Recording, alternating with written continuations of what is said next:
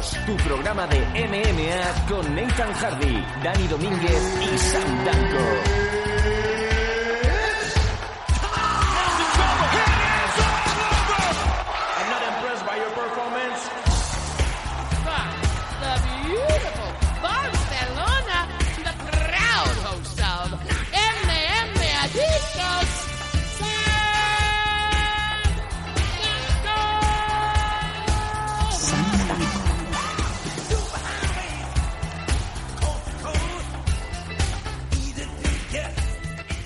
¿Qué tal MM Adictos? Llegamos ya al número 197 y aquí estoy más muerto que vivo y es que eh, realmente no os recomiendo a ninguno de vosotros que os arranquéis por la mañana, os vengáis arriba y digáis me voy a ir a la montaña. Sí, puedes ir a la montaña, pero una cosa es ir a la montaña y otra cosa es subir a la puta cima de la montaña, quedarte sin eh, batería en el móvil y bajar casi rodando como el Sonic.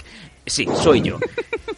Ese soy yo. Me he cascado, me he cruspío 25 kilómetros y lo peor de todo, antes de darle paso a Nathan Hardy, no os recomiendo que la noche anterior tengáis eh, sexo aeróbico, sexo, eh, sexo deportivo, sexo de limpiarle el lomo con la toalla a la pareja porque eh, ya vais desfondaos. Así que Nathan, eh, yo te digo, primero de todo, buenas, buenas tardes y segundo, si ves que me quedo dormido durante el programa, tienes que entenderlo.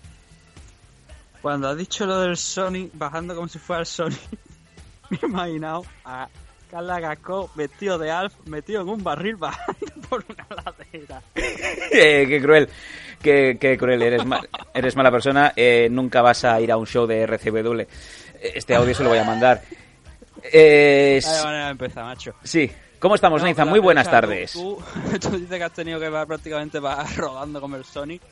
Eh, yo he visto aquí, bueno, no lo he visto, ni me he coscado realmente, pero aquí árboles cerca cayéndose, carritos de la compra en Carrefour aquí en Málaga Dios que mío. salen ardiendo. Armageddon. Sí, no, no, poco, poca broma, prácticamente Armageddon, porque por, por el paseo marítimo algunos faroles y alguna palmera que también ha caído, la verdad es que había una racha de viento grande, como yo no había visto, tampoco es que ya te digo, no me he coscado, o sea que hay un árbol cerca y no me he dado ni cuenta, ¿no? Pero bueno. Bueno, a ver si es que le has echado, te han echado mal de ojo. Mm, Bueno, a ver, yo, yo te digo, ahora, viendo la- el, el tiempo que hay ahora, eh, vamos a hablar un poquillo de, de Velator 193, porque tampoco es que no, no hay que entrar mucho en detalle, porque tampoco es que haya habido mucho que comentar. Pero ese momento en el que yo estoy viendo Velator 193, y Sí. esto ha sido esta mañana también, conforme iba pasando el viento, y de repente veo una cara que me suena mucho, ¿no? ¿Caras Gasco? Eh, no, Carla Casco no. Eh, lo vamos a dejar para después, ¿no? Pero yo había entrado aquí con la... O sea, al principio, cuando después de ese momento, ¿no? De donde he visto hasta un árbol caído, he dicho, vamos, no vamos a llamar a la puerta del karma, ¿no? A ver si no vamos a jugárnosla, ¿no? Pero no, las vamos a jugar al final, ¿no? Madre mía. Bueno, eh, vaya, manera de empezar. Eh, pero bueno, se Manera hace mucho viento. Se te ha caído un árbol, pero tú sigues bien, sigues vivo, ¿no? Todo está ahí, el equipo radiofónico está intacto, ¿no? Sí, o sea, incluso lo típico de que la ventana se te ha quedado un poco abierta y entra algo de agua, ¿no? Con la lluvia digo yo, cuidado, coño, a ver si me voy a cargar el monitor, ¿no? Pero Ojo. de momento parece que está todo bien, todo en orden. Ujú. Y así que vamos a empezar con una nueva edición de Meme Adictos, la 197, donde tenemos muchas cositas. Ahí es nada. Mm, Como no hemos tenido realmente, em, yo diría dos o tres semanas, que normalmente la primera parte la ocupábamos con entrevistas, de las que Ujú. estamos muy agradecidos, que hay que recordar y darle las gracias a nuestros Patreon, que son ellos los que han hecho posible esas entrevistas de una manera mucho más sencilla. Sí, señor.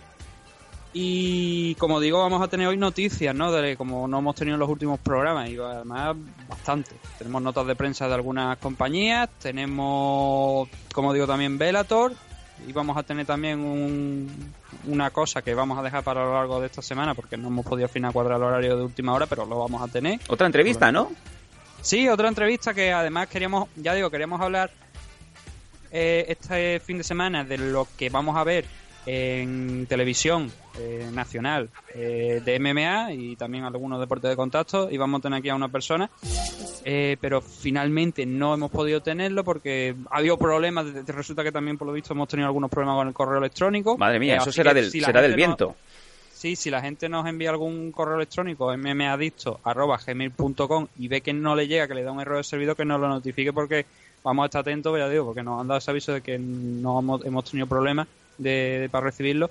Y la íbamos a tener, pero claro, le íbamos a tener, habíamos quedado a una hora, hemos tenido que retrasar el programa un poco por cosas de logística, ¿no? Sí. Y al final mm, no podemos tener a esa persona aquí, pero ya digo, vamos a hablar de MMA en, en televisión para la semana que viene. Y Sí, vamos señor. A tener a- no, no vamos a adelantar quién es. ¿no? MMA en, te- de- eh, en televisión en España, o sea que va a tocar muy de cerca a, nos- a nuestros aficionados que van a tener mm, pues información de primerísima mano con la entrevista que vamos a tener la semana que viene. Sí.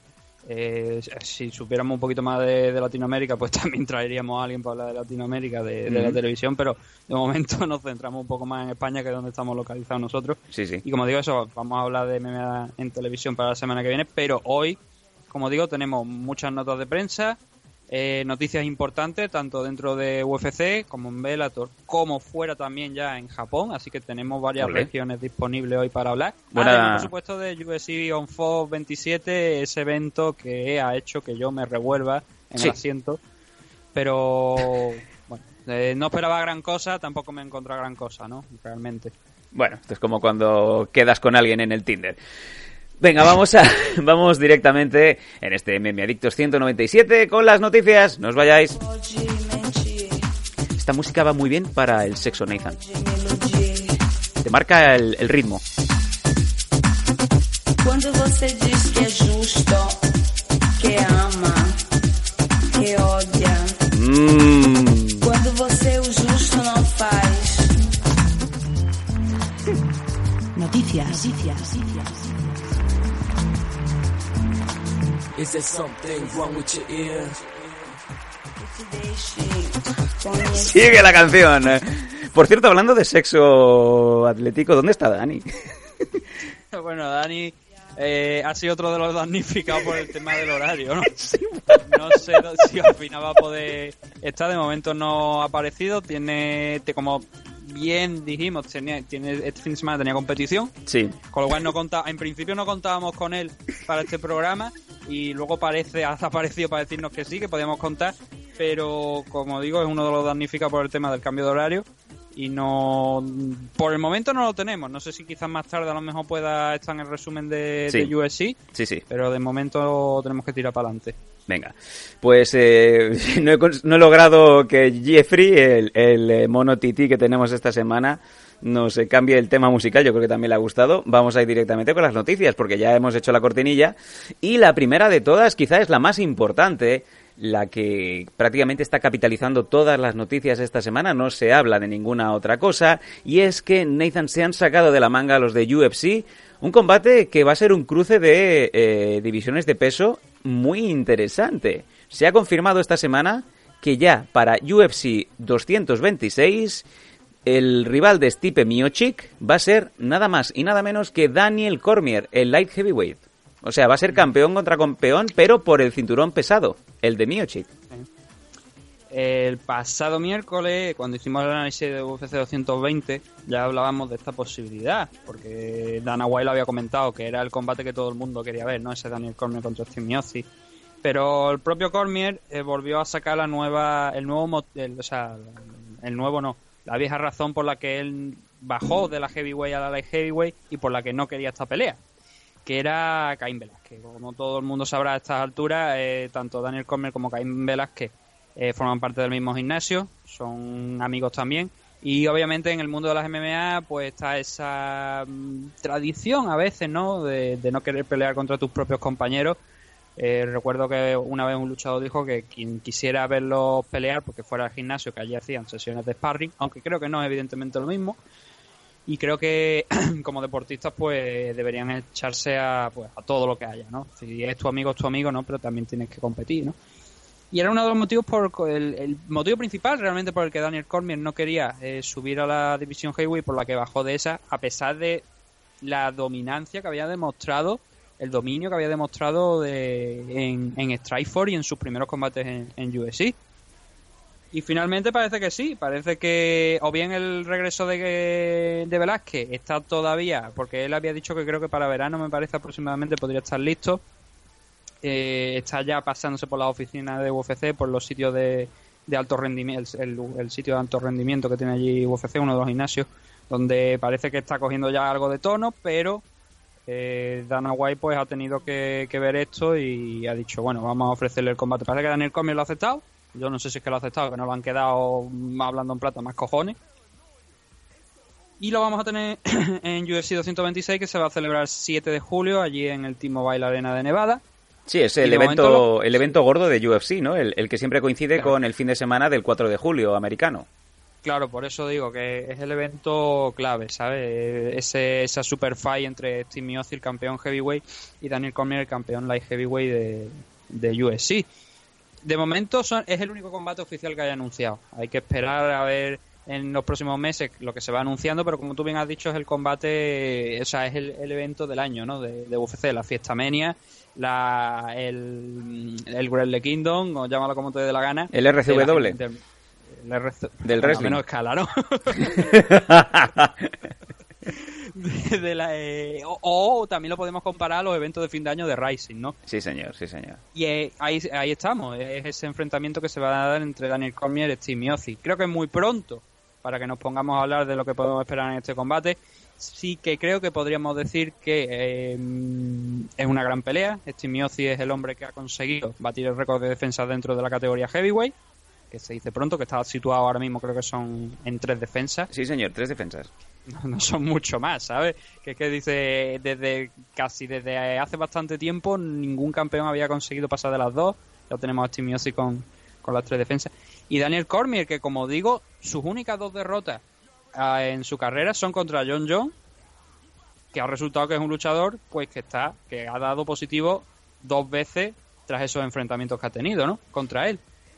Yo Eh, creo que entonces, aquí, en esta Sí, a situación... esta altura, si quitamos, Sí. perdón que, acabo ya con esto, Sí. si quitamos a John John de la ecuación de la carrera de Daniel Cormier, es una carrera impoluta, porque estaríamos hablando de un 20-0 si exceptuamos ese enfrentamiento, el primero contra John John, que fue una derrota por decisión, y el segundo que creo que fue un caos, si no, me- si no me falla la memoria, pero que fue revertido a no contes porque el test, o sea, el positivo fue durante el, eh, el fin de semana pues de, la pelea.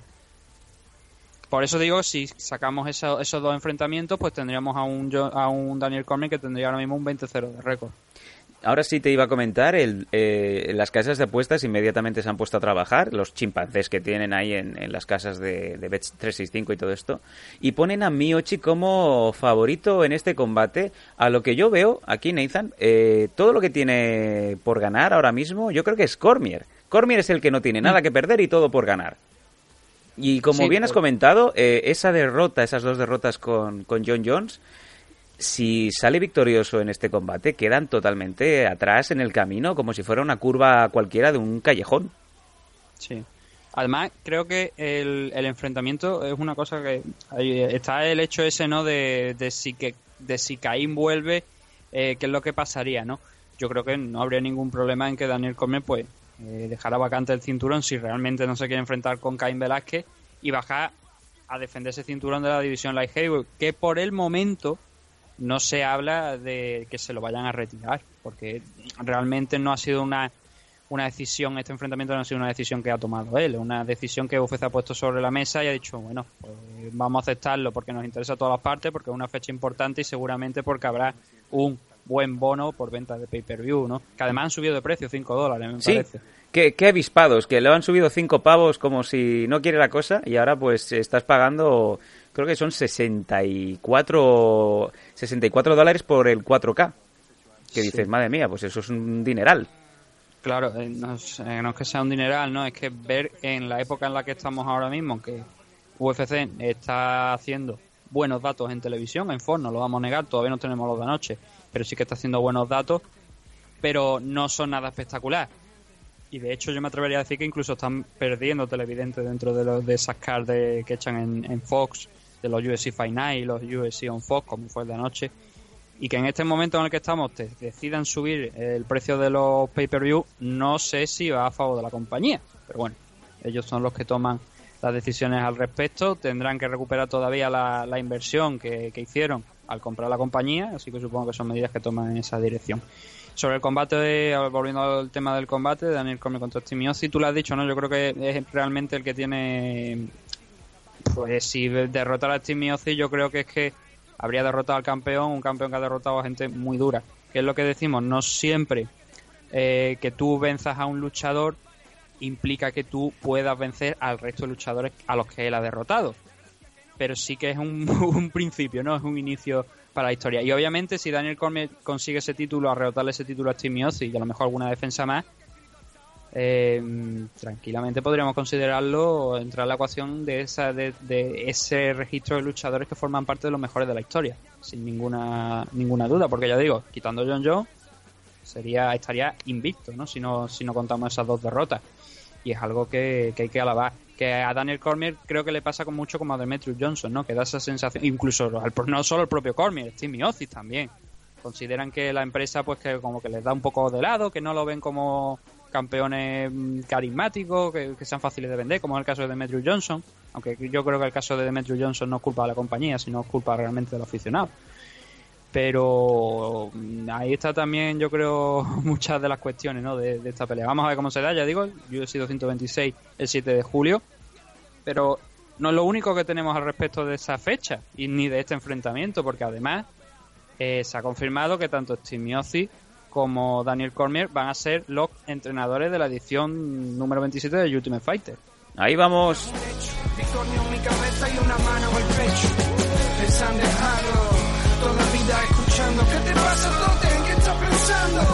Por cierto, el otro día estuve hablando con el Tote. Más fácil hablar con el Tote que con Irene Cabello. Sí, es verdad, te lo digo así. Hay gente que, no sé, el aura la lleva a donde quiere.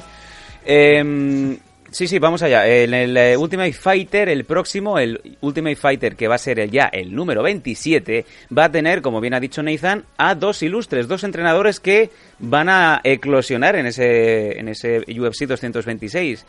O sea que, Nathan, tenemos ya un Ultimate Fighter nuevo con dos coaches, con dos entrenadores de lujo. Por un lado Miochik, por otro lado Cormier, ¿no? Y además creo que este, este casting ya está cerrado y ahora, y ahora vamos a dar una noticia importante. La peculiaridad de este año era que tenían que ser los luchadores invictos, ¿no? Tenían que venir sí. invictos. Sí, sí, no, por supuesto. Eh, era la, la idea. Los luchadores en esta edición de Ultimate Fighter, todos los luchadores que van a ser la categoría Lightweight y en la categoría Featherweight, tenían que ser invictos. No podían haber perdido ni un solo combate para estar en, en esta edición. Y aquí lo estamos viendo, ¿no? El, no sé si podemos empezar ya a hablar de, de la gente que va a estar en este Ultimate Fighter o simplemente, por ejemplo, hablamos de, de, la parte lightweight. Vamos allá. Donde tenemos, vamos a, nombrar un poco a todos los luchadores, ¿no? Tenemos a Thailand, a Thailand Clark, se llama Tailandia. Sí, sí. Con un 7-0. Así a carrera. Eh, sí, eh, Joe Ianetti, un 6-0. John Gunther con un 6-0 también. José Martínez Jr. De, de, Ohio, de Estados Unidos, con un 4-0. Luis Peña, 4-0. Este luchador viene de Italia, por sí. lo, según por lo que lo que podemos ver aquí en, en la nota que, que, ha hecho publicado UFC. Richie Smullen con un 3-0-1.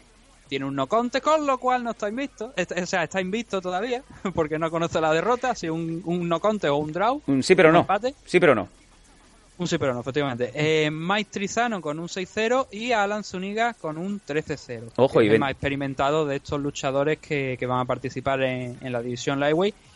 Una división Lightweight, como digo, el más joven tiene 22 años, que es Joe Gianetti, y el más veterano John Gunter con 32. La nota curiosa es que Alan Zuniga, que es el luchador de, de Costa Rica, sí, otro sí. latinoamericano que va a estar en, en el Ultimate Fighter, eh, que tiene el 13-0, solamente tiene 25 años. Una cifra interesante, ¿no? Cuanto menos. Y lo que sí que hemos visto es que eh, solamente hay 8 luchadores, con lo que, por lo que entendemos, no va a haber ronda previa eliminatoria. Van a ser estos 8 los que van a estar partiéndose el cuero por, por llegar a las finales, ¿no? Sí, entendemos que es así, ¿no? Entendemos que no va a haber ronda previa, como por ejemplo hubo en el caso de, ahora tirando unos segundos atrás, de Irene Cabello, donde sí, sí tuvo una ronda previa. Anner, yo tuvo... creo que no pasó por ronda previa. Sí, tuvo ronda previa, quiero, tuvo ronda recordar. Previa y la sí. ganó, es verdad, sí. Tuvo ronda previa. El, el que no tuvo ronda previa fue Enrique. Correcto. Enrique entró directamente porque cuando se dan estos Ultimate Fighter, donde hay dos categorías de peso, es menos probable que tengan que hacer una pelea de entrada, porque claro, eh, cogen a algunos, si no el programa, el primer programa sería súper largo, si tienen que hacer de, de entrada a los dos. Entonces, con esto lo que se evitan es esa, ¿no? Esa ronda previa de, de enfrentamiento. Eh, la lightweight y, y la la- otra la featherweight. Sí, señor, la Featherweight, en donde vamos a empezar por el segundo nombre. Tyler Diamond, eh, nueve victorias, 26 años de Oroville, California. Brad Katona, seis victorias, 25 añitos de Dublín, viniendo de Winnipeg, Canadá. Bryce Mitchell, un 9-0 con 23 años de Arkansas. Suman Mokhtarian, un 8-0, 25 años, australiano. Dulani Perry, el hermano de Katy, 4-0, 31 años de Houston, Texas. Kyler Phillips, 5-0, 22 añitos, Arizona. Y Ricky Steele, que tiene nombre de actor porno, 5 victorias, 29 años de Idaho. Y el último nombre, Niza, me lo vas a decir tú. El último nombre, estamos hablando de el campeón hasta ahora, featherweight de Ans- Ansgar Fighting League, Jay Cuccinello con un 8-0, 31 años de Málaga, pero vía Berlín, Dublín, por Dublín en Irlanda. Bueno, pues aquí Eh, tenemos el gran sí. nombre. Tenemos el ¿Qué gran nombre. no? Jay Cuccinello hizo, pasó las pruebas y ha sido seleccionado para la ronda de los featherweights, de los plumas, con un 8-0, 31 añazos de Málaga del el Barnat Team, de, de Luke Barnat, malagueño, o sea que prácticamente puede ir por la mañana y, comprar la barra del pan contigo, ¿no? Y te lo cruzas ahí, hombre, eres Jay Cuccinello, ¿qué haces con el cinturón de, de AFL? Pues ahí lo tienes, ¿no? Sí, eh, la gente a lo mejor está diciendo, bueno, no conocemos mucho a Jay Cuccinello, aunque lo, lo hemos visto, ¿no? Eh, Jay Cuccinello, como decimos, le quitó el título a Daniel Requeijo el año pasado en AFL 11. Sí, señor. Eh, hay que, ahora después hablaremos de la AFL 14, que también se va a celebrar en marzo. Y tuvo el combate, uno de, esos combates que podríamos decir combate del año. eh, el que enfrentó en AFL 10 en septiembre del 2016 contra Kiko, Kiko Mariño. Sí, Víctor Kiko Mariño, combatazo en donde hubo un comeback, em- empezaban a lanzarse manos uno a otro, no había defensa y pues eh, varios, varias veces los luchadores hincaron rodillas hasta que al final Cuccinello conectó una mano y Kiko Mariño fue al suelo. Seleccionado por eh, World Series of Fighting como el KO del año de, de, digamos, de todo el global, ¿no? De, de World Series of Fighting en, en aquel entonces. O sea Sí, que... World Series of Fight- sí, claro. Porque hay que decir, bueno, que World Series of Fighting eso, eh, eran en aquel momento World Series of Fighting, que ahora ha cambiado de, de nombre, creo que es Professional Fighting League o Fighters League. Sí. Tenían una estructura nueva, pues ya hablaremos de ella un día aquí en el programa. Y estaba World Series of Fighting Global Championship, que era la que teóricamente o sea, regulaba. Eh, era donde le nombraron el KO del año, que esa eh, World Series of Fighting Global Championship sigue activa y abarca eh, empresas de muchos muchos sitios, muchos lugares. Eh, por ejemplo, en Japón tienen eh, Deep, tanto Deep como Deep Jewel, de la que también vamos a hablar hoy, de Deep, porque hay una luchadora que vuelve. eh, lo tienen ellos y retransmiten los eventos en su en su videoteca en online. Y Latinoamérica, Europa, hay muchas compañías alrededor del mundo y ahí es donde teníamos ese caos de... Y creo que el evento me parece que todavía se puede llegar a ver dentro de... No sé si lo habrán retirado. No sé, no, no lo sé, la verdad. Eso no lo tengo, no, la verdad es que no, no lo tenemos, no, porque ya se rompió no la relación con World Series of Fighting y AFL, entonces no sé yo si seguirá eso en la, en la biblioteca, pero bueno.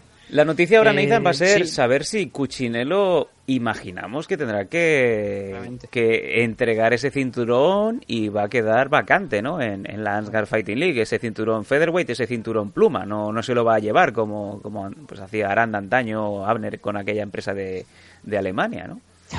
O Oscar, ¿no? Que de momento también tiene el, el cinturón allí en, en Canarias, ¿no? El, de, el cinturón de Kunlun. No, que no, que esa pelea no ha existido. Ah, Eh, bueno, eso no existe. Eso. como, Cuando escucho que esas peleas no existió, es como un mundo de, de paz de- y de luz y de multicolor, ¿no? Un mundo alternativo, pero no, esa pelea existió y Oscar tiene el cinturón. Eh, pues sí, a ver, yo creo que teóricamente debería entregar cinturón, salvo sorpresa, ¿no? Vamos a ver, el programa mm, creo que se empieza a grabar ya pronto. Semana que Eh, viene. lo- sí, lo van a emitir eh, teóricamente el primer el primer episodio lo emiten el 18 de abril. correcto, en Fox Sports. Eh, con lo cual supongo que tendrá que, que dejar vacante el cinturón. Eh, lo cual, ya te digo, me, es una pena, veo- te alegras por él, porque va a dar el salto a, a UFC, Pero es una pena porque, eh, para empezar, FL pierde un grandísimo luchador Desde luego. y porque es un talento enorme. O sea, todas sus peleas, estamos hablando de un 8-0, todas sus peleas han- no, son finalizaciones. Sí. Bien por sumisión, bien por KO, pero todas, su- por, todas por, por finalización. Entonces UFC se lleva un buen luchador, un diamante en bruto, eh, con 31 años, es de los- eh, creo que es el segundo más veterano de los que están en, eh, en la edición de Ultimate Fighter. Sí, con Dulan y Perry. Sí, pero no por ello, ya digo, eh, no hay que... No, los jóvenes van a... No, no, no. Este chico, Jay Cuccinello, vale muchísimo y lo ha probado no solamente aquí en España, sino también en Inglaterra y creo que también compitió en Sudáfrica, me parece, en FC, que fue la compañía también donde creo que compitió Irene el año pasado. Eh, bueno, el año pasado no, creo que en 2016 me parece que fue. Es una compañía que también tiene cierto renombre, ¿sabes? Van luchadores importantes. Así que la competición de Jay Cuccinello yo creo que ya está aprobada, ¿no? Se puede decir que ha peleado con alguien que ha peleado también en Pancrase, como Daniel Requeijo. Desde luego. Bueno, Así que muy atentos a ese Ultimate Fighter de Ultimate Fighter 27 a partir del 18 de abril a ver qué es lo que puede hacer eh, Jay Cuccinello, que prácticamente no es español, pero entrena aquí en España y es como si fuera casi uno más de los nuestros. Desde luego. Ultimate Fighter 27, también eh, nominado como Undefeated o Invicto.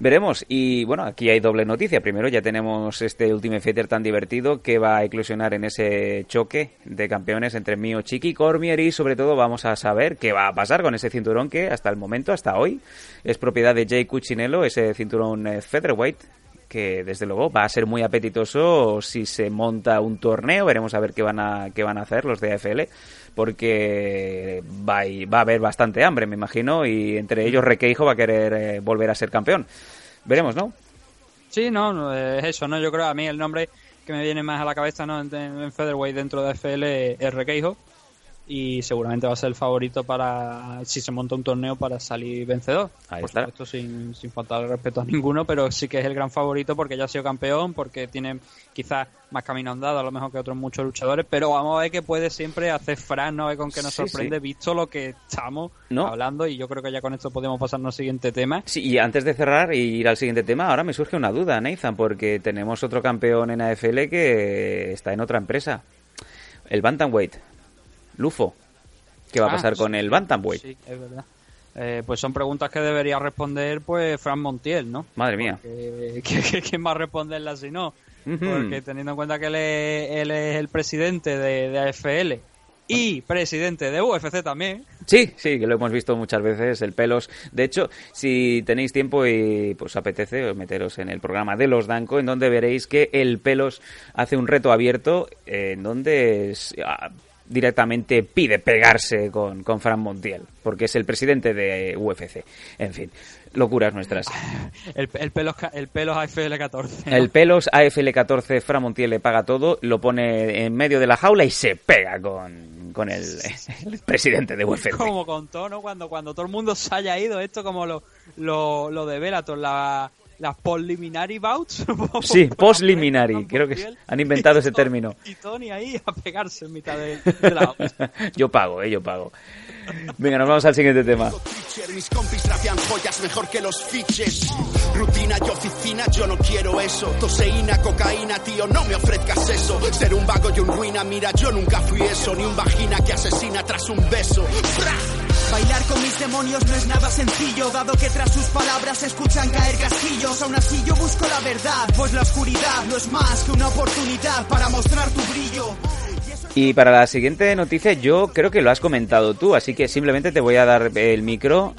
Eh, teníamos una noticia sobre una ex luchadora que se ha hablado mucho, bueno, ex luchadora que sigue en activo, desde luego, que ha tenido muchos minutos en MMA quizá más de los necesarios, y que incluso ha llegado a tener portadas. Oye, oye, oye. Sí, sí, no, te lo digo así. ¿Cómo que más de lo necesario? Todo Eh, que haga falta. y ha llegado a tener portadas y ha llegado a tener comentarios despectivos de Óscar Panadero, en donde dice, eh, he estado he entrenado con colegas con menos paquete.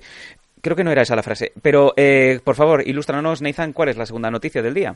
Ah, bueno, yo la segunda noticia del día que tenía en mente era otra. Pero Pues yo creo que ya ya que hemos sac- el ya interés que está ahí. hemos sacado el tema, ah, hablamos eh, de ello. Eh, el- la gente que escuchara el, el, el análisis que hicimos de Rising, eh, cuando no- nos hicieron una pregunta ¿no? de qué esperábamos para este 2017 en, en 2018 en Rising, y una de las cosas que dije era que volviera Rin Nakai, que obviamente que lo hiciera en Rising con algún torneo en la división Flyweight, y oye, la primera parte ya se me ha, ya se me ha conce- concedido.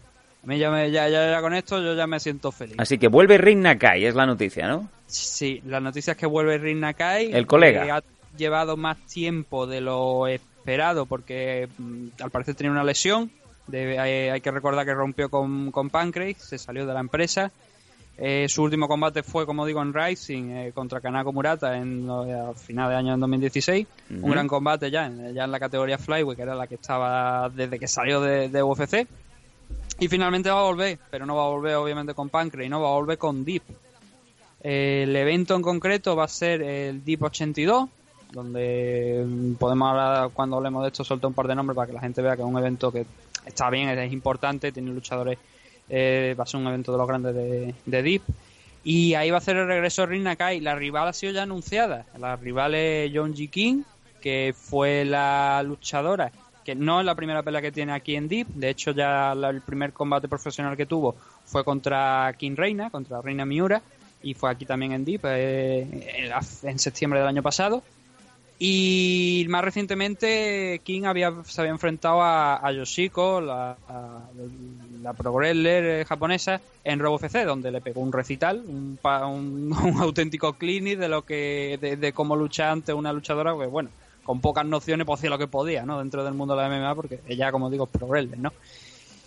Creo que es un buen rival para Rin Nakai, un mejor, una mejor rival todavía para, para John G. King, porque si consigue pegar la campanada y vencer a, a Rin Nakai, pues saltas al estrellato de, de Japón, ¿no? La- de la escena japonesa, no solamente la escena japonesa, que yo creo que la más que le interesa a la coreana, ¿no?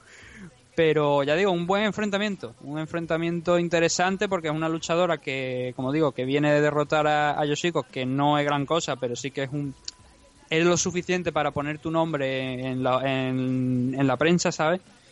Y Rinakai que, que vuelve. Vuelve solamente dos derrotas en su carrera profesional contra Misha Taylor y Smith dentro de UFC.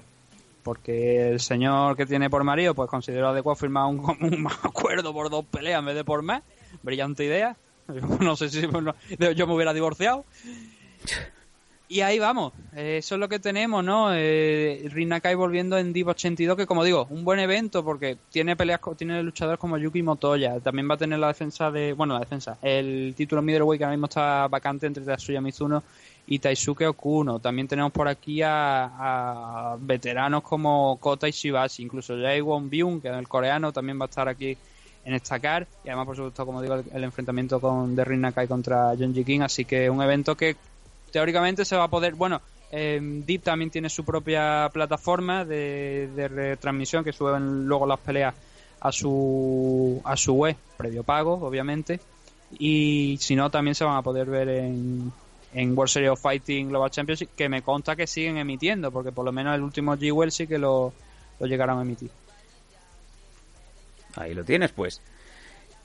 La noticia de Rin Nakai, el amigo de Nathan Hardy, una vez el más. amigo no la amiga en tocar Perdón, la amiga, la amiga de O sea, Nathan. Pero sí. yo no sé qué cojones os pasa a la gente con Rin Nakai. Mira, el otro, el otro día. Rin Nakai marca, MMA o sea, tiene estaba mucho. comentando del Sí. regreso de, de, de Rin Nakai también. Estaba hablando y dice que cada vez que escuchaba el nombre de Rin Nakai se le venía a la cabeza los vídeos del canal de Pancrase.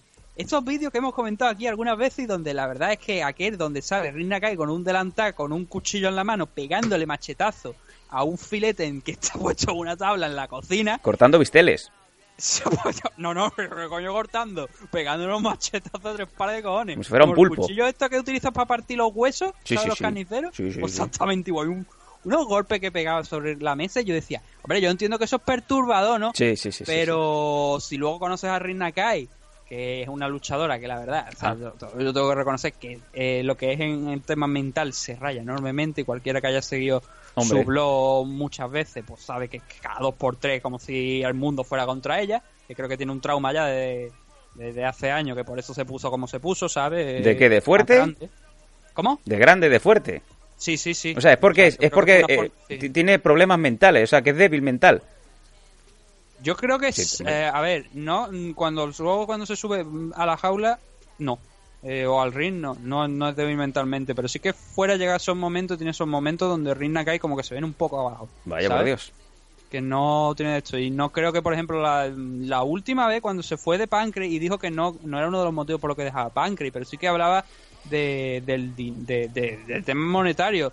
Que cuando ella se retirara del mundo de las MMA, ella tenía que, seguir, tenía que seguir viviendo. Y que no le estaban pagando a lo mejor lo suficiente, pero no pidiendo más dinero, sino que quizá ella pensaba que podía estar haciendo más dinero. Obviamente, cuando entras en USC y luego te vuelves a Pancrase, dices, coño, es que allí estaba haciendo más dinero. Pero hija, si ese es el problema, tira la cabeza, mira a tu derecha o a tu izquierda o atrás y verás a tu marido con una sonrisa diciendo, tú puedes ring, te puedes seguir ordeñando y sacándote dinero, porque fue el que la cagó, no tú.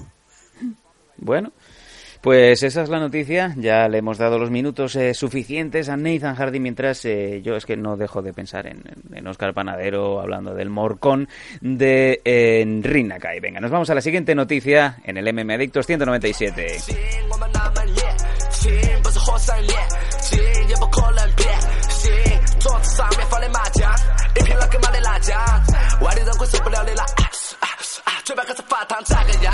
¿A que nunca habías oído Nathan los chinos rapeando? Pues ahora ya sí. Chinos no, coreanos, japoneses, sí. Pero chinos no, ahora chinos ya sí. La última de las noticias que teníamos, eh, el micro es tuyo, Nathan. Adelante. Decía ese, ya le hemos dado muchos muchos minutos a Nathan Hardy, pues no tenéis más minutos todavía con Nathan Hardy. Y lo que os queda, chavales. si no- Joder, si os queda. El- no- El siguiente. Echo de menos a Dani Domínguez. Bueno, Da- Dani está, ya digo, Dani está preparando, me parece, Sí. eh, un, salto aquí a la, a- la península. Oh, mie- miedo, miedo. Eso sí que me da miedo. Y no Rin Nakai partiendo huesos con los bisteles y todo. Venga, adelante, tira. Tenemos, tenemos para cerrar el bloque de noticias, bueno, no, que coño, tenemos también lo de Velator, pero eso lo vamos a tratar ya para cerrar Sí, el- muy brevemente, como digo, porque no, no es que no hay mucho me parece que ver Vamos allá. en el tema de Velator 193. Pero la, pues cerrando ya lo que sí, que es el bloque de noticias, antes ya de hablar de eventos de MMA, eh, tenemos dos notas de prensa, bueno, dos notas de prensa que mm, no vamos a leer íntegramente, pero sí que vamos a hablar de los datos. La primera es FL14, ¿vale? Eh, al FL14, del que ya hemos estado hablando últimamente, pero lo volvemos a recordar. Estos son notas de prensa que nos han llegado al correo electrónico. Eh, si queréis que se comenten aquí vuestros eventos, lo que siempre decimos, mmadicto.gmail.com y si os devuelven por casualidad el correo, como nos han comentado, nos lo comentáis por, por en la página de Meme Adicto en Facebook con un mensaje simplemente que tiene el botoncito de enviar mensaje, le dais y nos lo decís. Nos lo mandáis ahí y nosotros nos encargamos de dar los datos aquí. Como digo, la primera de las notas de prensa es la de FL14, que se va a celebrar el 17 de marzo en el Gran Canaria Arena, un pabellón grande, cerca de 9.000 asientos. eh, que si se. Bueno, 9.000, 10.000, aquí en la nota de prensa nos dicen que son 10.000. Que de momento os recomiendo una cosa, porque lo que nos han comentado es que si las ventas de entrada su- siguen bien, obviamente abrirán hasta los 10.000. Así que ya sabéis lo que tenéis que hacer de seguir comprando las entradas. Pero lo importante, ¿qué nos vamos a encontrar en esta FL14 en el 17 de marzo? Pues así, a bote pronto tenemos una pelea entre Juanma Suárez y Eri Perry Montaño, participante, ganador además de Ultimate Fighter Latinoamérica en la categoría welter, no, lightweight, porque la welterweight fue la de Enrique y no fue el ganador, fue, no fue el ganador, ¿verdad? Enrique Pe- Perry Montaño fue el ganador de Ultimate Fight, sí fue el ganador, ¿verdad? Sí, Fue el, el ganó Enrique, ¿no? correcto, ganó a Enrique, Sí, a fue el que ganó Enrique. Sí, no, es que me, me ha bailado porque digo, un momento, pero Perry no, es que no sé por qué me va a bailar el nombre, pero sí, Eric Perry Montaño fue el ganador de Ultimate Fighter en la categoría de peso de, de Enrique, que- que- que- en la final, de hecho, contra él, que fue la de esta la de la CAR de Monterrey, en la categoría welterweight, se va a enfrentar por el título de AFL contra Juanma Suárez, una leyenda de las Islas Canarias y del, y del MMA nacional. Pero además, ¿quién va a estar aquí también? Pues por supuesto Enrique Marín. ¿Cómo no? Enrique Marín uniéndose a la fiesta menia de, de la, del mundo de las MMA nacionales en esta FL14, enfrentándose a Yuki Yamasaki. Ahí está. Yuki Yamasaki es competidor en Pancrase y de hecho se ha enfrentado contra uno de los luchadores que está en primera plana en la escena japonesa como es ahora mismo Yusuke Yachi que está en Rising compitiendo. Además, por supuesto, vamos a tener más UFC. Tenemos Lionel Padilla enfrentándose a Hermes Franca, Ojo. veterano, no Sí, sí. solamente de UFC, veterano también de muchas compañías. Sí, señor. Además tenemos a Martin contra Ortega, contra Jonathan Ortega, Diego Martin contra Jonathan Ortega, que es otro competidor también que viene directamente de, de UFC. Eh, tenemos también por aquí, ¿qué más tenemos? Gerardo Eh, Núñez. Sí, tenemos a Igor Araujo también. Otro ex UFC. Antonel Padilla, ya lo hemos comentado. Eh, y mm, de momento esos son los nombres principales que nos vienen aquí en la nota de prensa. Son cinco luchadores que han participado en el Ultimate Fighter. Repetimos, Eri Perry Montaño, Enrique Marín Wasabi, Igor Araujo, Hermes Franca y Jonathan Ortega. eh, y muchos luchadores nacionales. También vamos a tener alguna pelea que no lo estoy viendo aquí en, el, en, en la nota de prensa que nos han facilitado FL. Mm, No, no viene aquí, pero va, va a haber una super fight en K1, que va a ser la primera vez que va a haber eh, un combate de K1 dentro de AFL. Y lo dicho, Gran Canaria Arena, el 17 de marzo en Las Palmas de Gran Canaria, las entradas entre 20 y 40 euros. Mastaquilla.com. Ujú. Lo mejor de- del mundo de las MMA aquí nacionales y también internacionales lo vamos a tener aquí en España, en Gran Canaria. Como digo, un gran evento, 10.000 espectadores, pero lo dicho, no hagáis el carajote, como ya me han comentado que el año pasado hubo gente que compró, se pagó el viaje a Gran Canaria y luego cuando fue a comprar la entrada del evento, el mismo día del evento, le dijeron, no, es que está lleno. En vez de a la playa, que está, es muy, está muy bonita. Y, y eso es verídico. No, no, es que sí. me lo estoy inventando. No, yo ¿sabes? vi- Esto no yo- es una de las gilipolleces o chorradas de las mías, como diría Enrique de Vicente, ¿no? Vi la cola. Yo vi la cola. Y la de Dani también. Me lo han afirmado tal cual. Que hubo gente que hizo el karaoke de pagarte el viaje y no comprar la entrada. Hijo Sí, mío, ¿no? señor, sí, señor. Se- O sea, utilizar el cerebro un poquito. Utilizar el cerebro, comprar la entrada ahora ya. Y además, eh, otra cosa que nos viene aquí en, en, en- en la, en la nota de prensa es que había unos paquetes organizados por AFL y una agencia de viajes Sí, señor. eh, para hacer el, el viaje allí a, a Gran Canaria con la entrada y el hotel y el vuelo también. Así Sí. que no sé en qué habrá quedado aquello, no sé si seguirá algún paquete disponible. Si queréis más información, yo creo que lo mejor es preguntarle directamente a Fran Montiel AFL MMA en, en Facebook, ahí tenéis la respuesta O- rápida de todo. o, o UFC, aunque lo mismo responden en inglés y no Fran Montiel. No sé. En. Pero sí, eh, como digo, lo mejor es preguntarle a Fran, que él va a informar sobre, sobre, te- sobre el tema de, de esto sin, sin duda alguna. Eh, esa es la primera nota de prensa que tenemos. Repetimos, cerrando ya. AFL 14, en Gran Canaria, el 17 de marzo. No por más repetirlo, no, la gente se le queda más, pero igual a alguien sí. La segunda nos traslada al 17 de febrero de 2018. eh, On Fire Fight Night en Sevilla, en el pabellón de San Pablo, que es donde normalmente juega. Ahora creo que es el Betty, me parece, porque le cambiaron el nombre, ¿no? Era el. El Caja San Fernando. Sí, pero joder, macho. El Caja San Fernando. Es tío. que yo soy muy ¿Coño mayor. hace de eso? Nathan, yo soy muy salía mayor. el Basket 4.5. El otro día me una persona me dijo en Montserrat, que estábamos subiendo por arriba, dice, ¿por qué no dejas de tirarme referencias anteriores a 2005? Se molestó, se molestó bastante, sí, sí. No sé, no entiendo nada. No entiendo nada, será la edad. Como digo, Sí. el 17 de febrero de 2018, a partir de las. Bueno, las puertas se abren a las 6 y media. El evento empieza a las 7. On Fire Fight Night. Tengo en el la- Palacio de los Deportes, Pabellón de San Pablo. Tengo la nota de prensa delante, si quieres la leo yo, así pues, bebes, bebes agua. Eh, nos dice lo siguiente, On Fire Fight Night en Sevilla. La ciudad de Sevilla acogerá el primer gran show de MMA el 17 de febrero de 2018 a las 19 horas. Las puertas se abren a las seis y media en el Palacio de los Deportes, Pabellón de San Pablo, que según Sam Danco es donde jugaba el Caja San Fernando. En este... No, no, eh, o sea, jugaba allí, pero picha. Eh, yo vi jugar a Steve Trumbo y a Chicho Sibilio en el mismo equipo. En este evento, el público disfrutará de emocionantes combates profesionales y amateur de altísimo nivel. Todo esto irá, irá acompañado de un gran espectáculo al mejor estilo americano, luces, sonidos, DJ, explosiones, cheerleaders, azafatas. Un montaje impresionante que hará vibrar al espectador desde el principio hasta el final de la noche. Lo espectacular de la SMMA es que mezcla todas las artes marciales en el octágono, tanto las disciplinas de lucha en pie como las de suelo. Este evento correrá a cargo de la empresa Puro Evento Andalucía y en la parte deportiva Sutemi Academy de la mano de Enrique Marín Wasabi y Alberto González. Enrique Marín Wasabi es sevillano y fue el primer español en luchar en la UFC, el- primer luchador de la UFC que salió en los Danco y la principal promotora del mundo en las MMA. Eso no lo ha puesto. Edad mínima de acceso, mayores de 16 años. o esos niños que están grandecitos, se escogerá asiento por orden de llegada dentro de la zona de grada escogida. Y bueno, pues eso, las entradas para el evento tienen un precio desde 12 euros más gastos de gestión. El precio varía en función de la zona del recinto seleccionada. No te quedes sin entrada.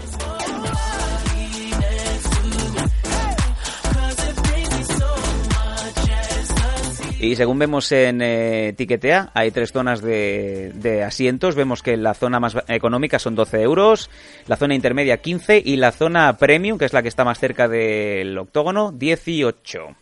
Está muy bien, la verdad. Sí, ¿no? Que la gente tenga en cuenta que, que es una cancha de baloncesto, ¿vale? Es como la de la de FL también, es un pabellón grande de baloncesto. Entonces, pues que se hagan una idea de la configuración, ¿sabes? Del evento, para que ahí puedan determinar, pero la verdad que está bastante bien, de 12 a 18 es un buen precio. No sé si, como dice aquí, luego los gastos de gestión a lo mejor sube un poquillo más, un par de euros más, no creo que suba mucho más. Pero ahí está. Lo que no tenemos tan muy claro y aquí le pego un tirón de oreja a Enrique porque nos dijo que nos iba a mandar la cal. Bueno, Enrique, Enrique está en otro, está en Bavia. No, a ver, eh, eh, la verdad es que a Enrique, Enrique es que no para, es que está en todos lados. ¿Sí? El- ayer creo que fue, o no sé si fue ayer o, o el viernes, tuvo un, un seminario allí en el Training Unit con Titín, Sí, David señor. Trayero y compañía. Viaja más que Willy Fogg. Sí, sí, totalmente. O sea, no, no para quieto, ¿no? Entonces, a ver, eh, lo de, de pegarle un tiro en la oreja es simplemente cachondeo. Pero si entráis en la página de, de On Fire Fight Night en Facebook, que está puesta, este- es tal cual como digo, On Fire Fight Night, ahí sí que podéis ver que están todos los combates anunciados. Eh, muchos luchadores de aquí, de, de, de allí, de locales de Sevilla, con lo cual yo creo que se espera también que mucha gente de, de los clubes pues también vaya por allí, pero también gente de Valencia, de, de aquí, de, como digo, del Training Unit, también del Taj Ginamar, de allí de, de Gran Canaria, y muy bien, la verdad, son luchadores que no son a lo mejor muchos de ellos muy experimentados, ¿vale? No tienen muchas peleas en su haber, pero precisamente es en esos eventos donde, donde no- los luchadores no tienen mucha experiencia, donde se lo dejan todo, donde se lo suelen dejar todo. Sí, cierto. Así que si la gente quiere ver un buen evento, que le den una oportunidad a un Firefight Night, que además la entrada no está para nada cara. Y si no, con lo que solemos decir, no, si no pagáis a lo mejor 18 euros para estar sentado prácticamente ahí, que os salte la sangre, ¿no? Ay, qué- qué rico. En, la- en las aulas. Qué rico. Eh, no sé qué esperáis porque cuando venga UFC os va a cobrar por lo menos 80 euros, ¿no? Por una a tomar por culo, ¿no? Claro que sí. Para ver a James McSweeney. Sí, por lo menos, ¿no? Ellos más Sweeney sí, amigos. y Fofito. Bueno, pues eh, ya hemos dado las dos notas de prensa que nos han llegado esta semana, la de AFL y la de On Fire Sevilla. Ya lo saben el resto de promotoras españolas, que ya por más decirlo no creo que quede más claro. Nos mandáis las notas de prensa y nosotros los comentamos con todo lujo de detalles, así de, de sencillo. Cerramos carpeta de noticias, vamos a buscar un poquito de, de bebida, eh, pis, y volvemos aquí en MM Adictos que tenemos dos eventos que comentar, el Fight Night de UFC y el Bellator 193. Venga, no os retiréis. Oh, God bless the dead. I'm living life half life. I wear my trophies out to bed. I'm the greatest nigga, why you scared to say it? I wanna rock, I wanna rock, I wanna cop more land. I never stop, I wanna quick advance on the bill. If it ain't one, rape everything. I'm a hustler, came from. Touch him up. Good luck. ¿Te gustan las NMA? En NM Adictos te escuchamos. Queremos muchas preguntas, preguntarnos chorradas también, da igual. Escríbenos en mmadictos.gmail.com o bien en nuestras redes sociales, arroba mmadictos.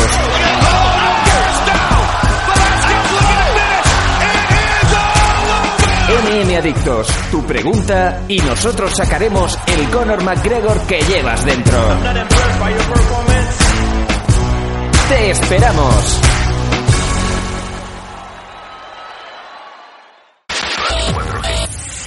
Radio 4G, la mejor radio del mundo en tu mano, la mejor radio del mundo en tu web.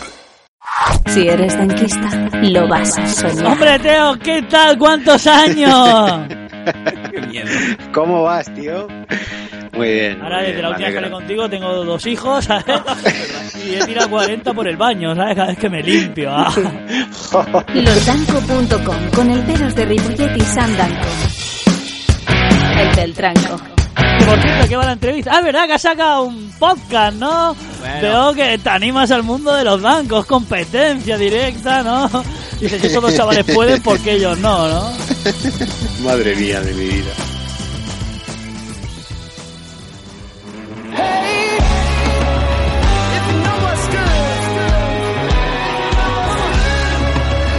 Ya estamos de regreso, este es el MM Adictos 197.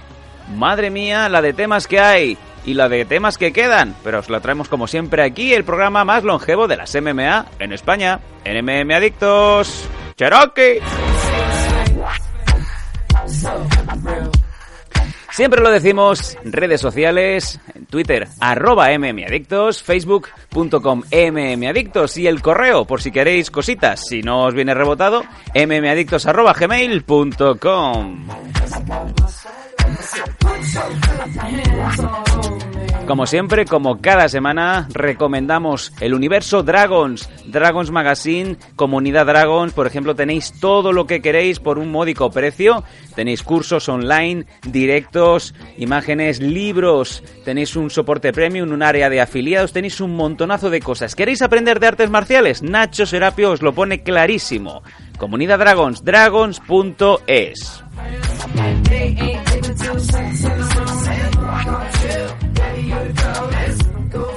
Y también damos un saludo, ya lo dijimos en la semana anterior, a David Morales del Club de la Lucha de Málaga.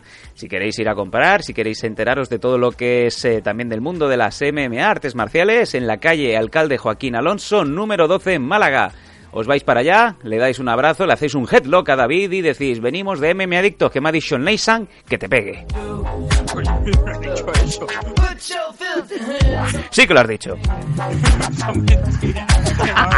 Hay mucho cafre y hay mucho energúmeno enfurecido que llega de por allí y es capaz de decirlo. Luego, si te pega, David, si te pega alguien diciendo que viene de Nathan, me mandas un email, ah no, que viene devuelto, eh, yo te doy la dirección de eh, Nathan Hardy, que vivía puerta con puerta con eh, Chiquito de la Calzada, que en paz descanse. Y esto es verídico. Bueno, y antes de decir nada, quiero también eh, recomendar a todo el mundo, los que no estéis en Barcelona y los que estáis sobre todo, el próximo sábado, este sábado ya, el sábado 3 de febrero, RCW Revolution Wrestling. Madre mía, qué bien nos lo vamos a pasar. Va a estar Sam Danko, el que les habla, de speaker. Va a estar ahí también amenizando, calentando al personal y van a haber siete peleas internacionales. Va a venir gente ex eh, sí, ex sí, eh, ex WWE, gente que ha estado en eh, lucha underground, en la AAA, lucha Britannia, bueno, han estado por todo el mundo. Y ojo, ojo, ¿por qué os digo esto? Porque va a estar Uriol Gasset y Vanessa Rico en el público. ¿Es artes marciales mixtas contra wrestling? ¿Puede pasar algo? No lo sé. Ojo, ojo Vanessa, como se encienda, que nos ahoga ahí a Charles Gascon, al mandamás, Nathan. Sí, sí. No, hay que, hay que, además eh, lo visualizo y lo visualizo perfectamente. O sea, ya en este programa... Y no va a soltar. Para Carla Gasco lo visualizado en dos, pe- dos- en dos escenas de peligro, ¿no? La primera es, como digo, vestido de arte, metido en un barril, descendiendo por, por, por Montserrat, ¿no? Abajo. Y la segunda es ahora haciéndole frente a Vanessa Rico. Madre mía, qué locura. Pobre Gasco. En fin, bueno, eh, ya lo sabéis, eh, os lo vais a pasar muy bien, mucha lucha y sobre todo muy divertido ahí con lo mejor de RCW, 3 de febrero en Barcelona.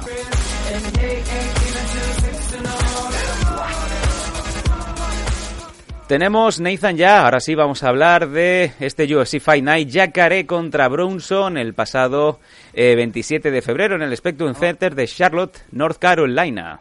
Te parece, a tirar antes Velator, que es menos, mucho menos que hablar. Sí, bueno, eh, pues sin ningún no problema. hay mucho que comentar también. Entonces ya luego nos ponemos con, con ese UFC que sí que ahí hemos visto más cosillas. Pues venga, Velador 193, 26 de enero en el Pechanga Resort en Temécula, California, también otro lugar donde robaron una Que, carona. a ver, que no poniendo nombre, o los copian, o, o ponen algunos que son tela. Oye, ¿dónde, o sea, ¿dónde quedamos, cariño? Vamos a quedar en el Pechanga. y luego Temécula. en Temécula, venga. Eh, un evento que, bueno, también tuvo muchos combates y, y nos rayamos antes del corte publicitario, pero estamos en las mismas. Tenía Preliminary Car, Fight Car y Post-Liminary Car. Que esto es una cosa que yo creo que se ha inventado Velator. Sí, yo, yo no sé, pero eh, normalmente eh, respeto a todos los luchadores, ¿no? Pero si yo veo ese main event, que era el de Loren Larkin contra Fernando González, que acaba, eh, yo me levanto y me voy. Claro. En el, en, en el, a lo mejor en el 60-70% de los casos, a lo mejor en ese otro 30 me queda a lo mejor un par de peleas. Pero ese pobre Everett Cumming contra Ben Vive, que pelea en el main event de, de esa preliminary card, yo no sé cuánta gente quedaría en ese momento en, en, en la arena. Eh, A lo mejor algún borracho o algo todavía no se había enterado. Qué locura. Y sí, no, la verdad es que no, no creo que sea lo más adecuado. Yo creo que esto. A ver, entiendo que a lo mejor también lo hacen para que el público, cuando llega al final de. de- o sea, cuando llega ese main event, no esté tan quemado. Porque si ves, por ejemplo, a lo mejor el evento de UFC de este fin de semana, ha habido bastantes de- decisiones en la car preliminar. Y eso a lo mejor puede hacer que el, el, el- el aficionado se queme. Eh, de hecho, sacar esa car de UFC on Fall, la car preliminar dura tres horas la- las preliminares y supongo que otra hora adicional las early prelim, es decir, las que van antes que no se retransmiten a través de de, de. Pues eh, vamos directamente, si te parece, con la Fight Card de Bellator 193. Y tenemos eh, primero en la Lightweight Division a Jake Smith ganando a Steve Cozzola por KO, por puñetazos en el primer asalto. 57 segundos, nada más. Sí, eh, buena victoria de aquí de Jake Smith. eh, un, aunque ponga la, victoria pone en muchas de, la- de las páginas y en el récord figura como un puñetazo, es realmente un puñetazo, es un hook de derecha es el que el que ya hace temblar y caer de, de bruces a, a Steve, a, a, Steve Cozzola. Y una gran victoria por KO en, ya digo, apenas 57 segundos creo que fueron, ¿no? Sí, Sí. no llegan no llegan el minuto del primer round. Y una gran victoria para Jake Smith que hacía su debut en Bellator. Así que qué mejor forma, ¿no? De debutar que, que con una victoria y con un KO ante un luchador que ya lleva un par de peleas en, en la compañía. Así que, bueno, más, más de un par de peleas. Así que muy bien por parte de, de Jake Smith y ahora pues a seguir eh, en, atentos, ¿no? En la categoría Lightweight porque ahí va a haber ese Bren Primus contra Michael Chandler en, en abril, creo que es. Me parece que está preparado ya esa revancha por el título. Pero necesita nuevos contenders y ahí pues hay que seguir la carrera de estos luchadores a ver si pueden llegar en algún momento a serlo. Así me gusta. Resumiendo rapidito, rapidito, rapidito. Middleweight Sí, ¿no? Division, AJ Matthews ganando al amigo de Nathan. Fíjate cómo saliva, lo estáis escuchando al otro lado del, del teléfono. Kendall Grove por Split Decision. Nathan, ¿qué pasó con Kendall Grove? Que desde que te bloqueó en Twitter eh, no para de perder. Ah, bueno, eh, vamos a ver la historia de Kendall Grove, de Kendall Grove es que siempre hemos dicho que era un perdedor. No, ya, pero, hombre, se Cuando puede... estaba en UFC nada más que hacía pues enganchar derrotas duras, ¿no? Eh, de hecho fue por ahí por lo que me bloqueó porque le di lo que pensaba, ¿no? Muy la bien. gente siempre dice que hay que ser honesta. Yo fui honesta con él y me bloqueó. Qué mala Yo fui persona. honesto que diga con él y me bloqueó el cabrón. Eh, lo primero que cuando yo, te lo digo en serio, yo no sabía quién, yo estaba viendo la carta de Bellator y yo no sabía quién peleaba. No lo sabía que estaba Loren Larkin en el main event, eso sí lo sabía, pero no sabía el resto de luchadores, no, no, no había mirado la carta. Y de repente me veo a Kendall Gru en pantalla y digo, coño, Kendall Gru, ¿qué hace aquí? ¿No? Yo lo daba por retirado y sinceramente, no, no miento, lo daba por retirado en alguna cuneta, ¿no? Por favor. Todavía vivo, ¿no? Pero sin saber qué es lo que había pasado la noche anterior. Locurón. Y joder, te lo digo, fue verlo y dije, coño, Kendall Gru, y me empecé a reír de él. O sea, yo le respeto, realmente le respeto porque respeto a, to- a todo luchador que se sube a la jaula, pero es que, me- no sé, me removió algo por dentro y me empecé a reír de él porque me acordé de toda la historia. Y, joder, eh, el combate en sí, hay un juez que creo que le da, hay un juez que en la decisión que se la da con un 28-29, ah, no estoy de acuerdo, yo creo que a Kendall Grove le pegan no un repaso en casi todos los rounds, pero sí que AJ Matthews hace lo suficiente para, para vencer. Esperaba más, bueno, realmente nunca he esperado nada de Kendall Grove, no a estas alturas menos todavía. Pero sí que, hombre, teniendo en cuenta que era un lucha, que, que este hombre, eh, AJ Matthews, venía con una racha de derrota bastante grande. Incluso había peleado también en, Rising en el primer evento que se celebró. También había perdido allí. Llevaba, como digo, cuatro derrotas consecutivas. pues esperaba un poquito más de Kendall Gross, ¿no? Y la verdad es que no. No, para nada Kendall Gross mm, con esa, ese reach, ese alcance, bastante más alto que, que AJ Matthews. Esperaba que hiciera más, sin embargo, pues Kendall hizo poco. Se mantuvo eh, lanzando algún y algún golpe, pero AJ Matthews, eh, controló bien el centro de la jaula, soltó los golpes más significativos, los impactó y una victoria normal y lógica a favor de Jim Matthews. No entendí, como digo, ese 28-29 a favor de Kendall Grove.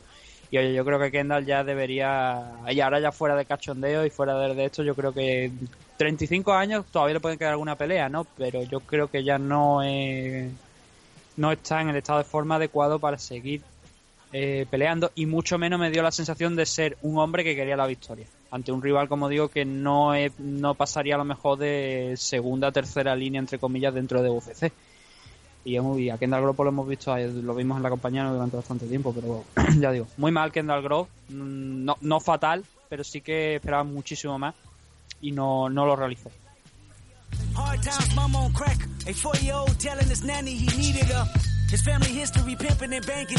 He was meant to be dead. División Lightweight, Saad Awad ganando a JJ Ambrose, decisión unánime, triple 30-27, Nathan. Este combate sí que tenía ganas de verlo, porque a Sadawad lo vi noqueando en, hace unos meses a Zach Freeman con un simple puñetazo dentro del primer round y tenía ganas de verlo. Y GJ Ambrose eh, hacía su debut aquí en Bellator, pero este luchador tiene una cosa curiosa. Aparte de que se ha enfrentado a Kazuki Tokudome, uno de los máximos exponentes de, pan, de Pancrase hoy en día, también se ha enfrentado, se enfrentó a Oriol Gasset en 2015 que acabó con una derrota del español eh, en el primer round por, por sumisión, pero ya era un conocido, claro, eh, yo no lo recordaba, pero cuando lo, cuando lo he visto eh, y empecé a mirar el récord, digo, "Ah, no, mira, pues sí es verdad que, que, que- que llegó a pelear con Oriol hace ya un par de añillos. Fíjate. Y el, el combate pues se resume en, bueno, yo como digo, eh, a Saad lo había visto noquear a, a Zach Freeman hace unos meses, esperaba que a lo mejor aquí pues mm, incidiera un poquito más en el striking. Sin embargo, a partir del segundo round, especialmente segundo tercero, se convirtió en una batalla de grappling eh, donde yo creo que Saad, en mi opinión, hizo consiguió más, sobre todo consiguió un par de, intentos de, sumisión ganando la espalda a Gigi Ambrose eh, y, llegando al Real Naked Show.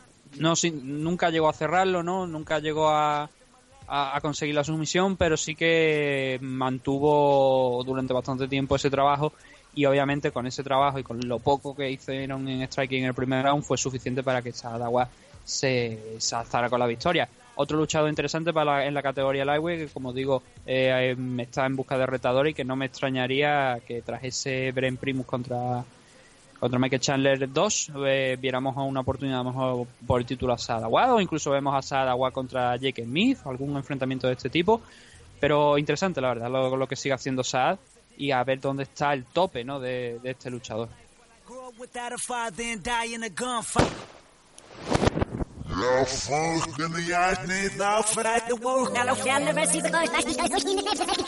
Madre mía, qué locura.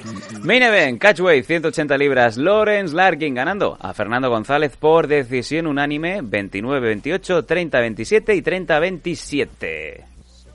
Aquí tenemos una nota curiosa sobre Fer- eh, Fernando González, que era su tercer eh, corte de peso fallido. Wow. Eh, las últimas, él pelea en la división welterweight en los últimos tres enfrentamientos y además no solamente es, es el último, o sea, son los tres últimos, ¿no? Pero también le hemos visto que, que a lo largo de su carrera un mínimo de cuatro veces no ha dado el peso, ¿no? Empezó por Caro Parisian. Caro Parisian. Caro Parisian, Judo Throws. Sí, en el 2014 seguían activos. Yo no sé si Caro Parisian seguirá activo hoy, Bueno, hoy si- día. Si, siguen si Hermes activos, Franca- Por favor, que alguien los retire, tío. Si Hermes Franca sigue en activo, ¿por qué no va a seguir Caro Parisian? Porque no le, le compensa. Yo no Por sé que, que este tipo de luchadores porque siguen compitiendo, tío, si es malo para ellos. El caso, como estoy diciendo, ¿no? Que Fernán González era su cuarto pesaje fallido. Y los dos últimos han sido en 180, tal cual. Su, el combate ha sido en, 100 en 180 libras.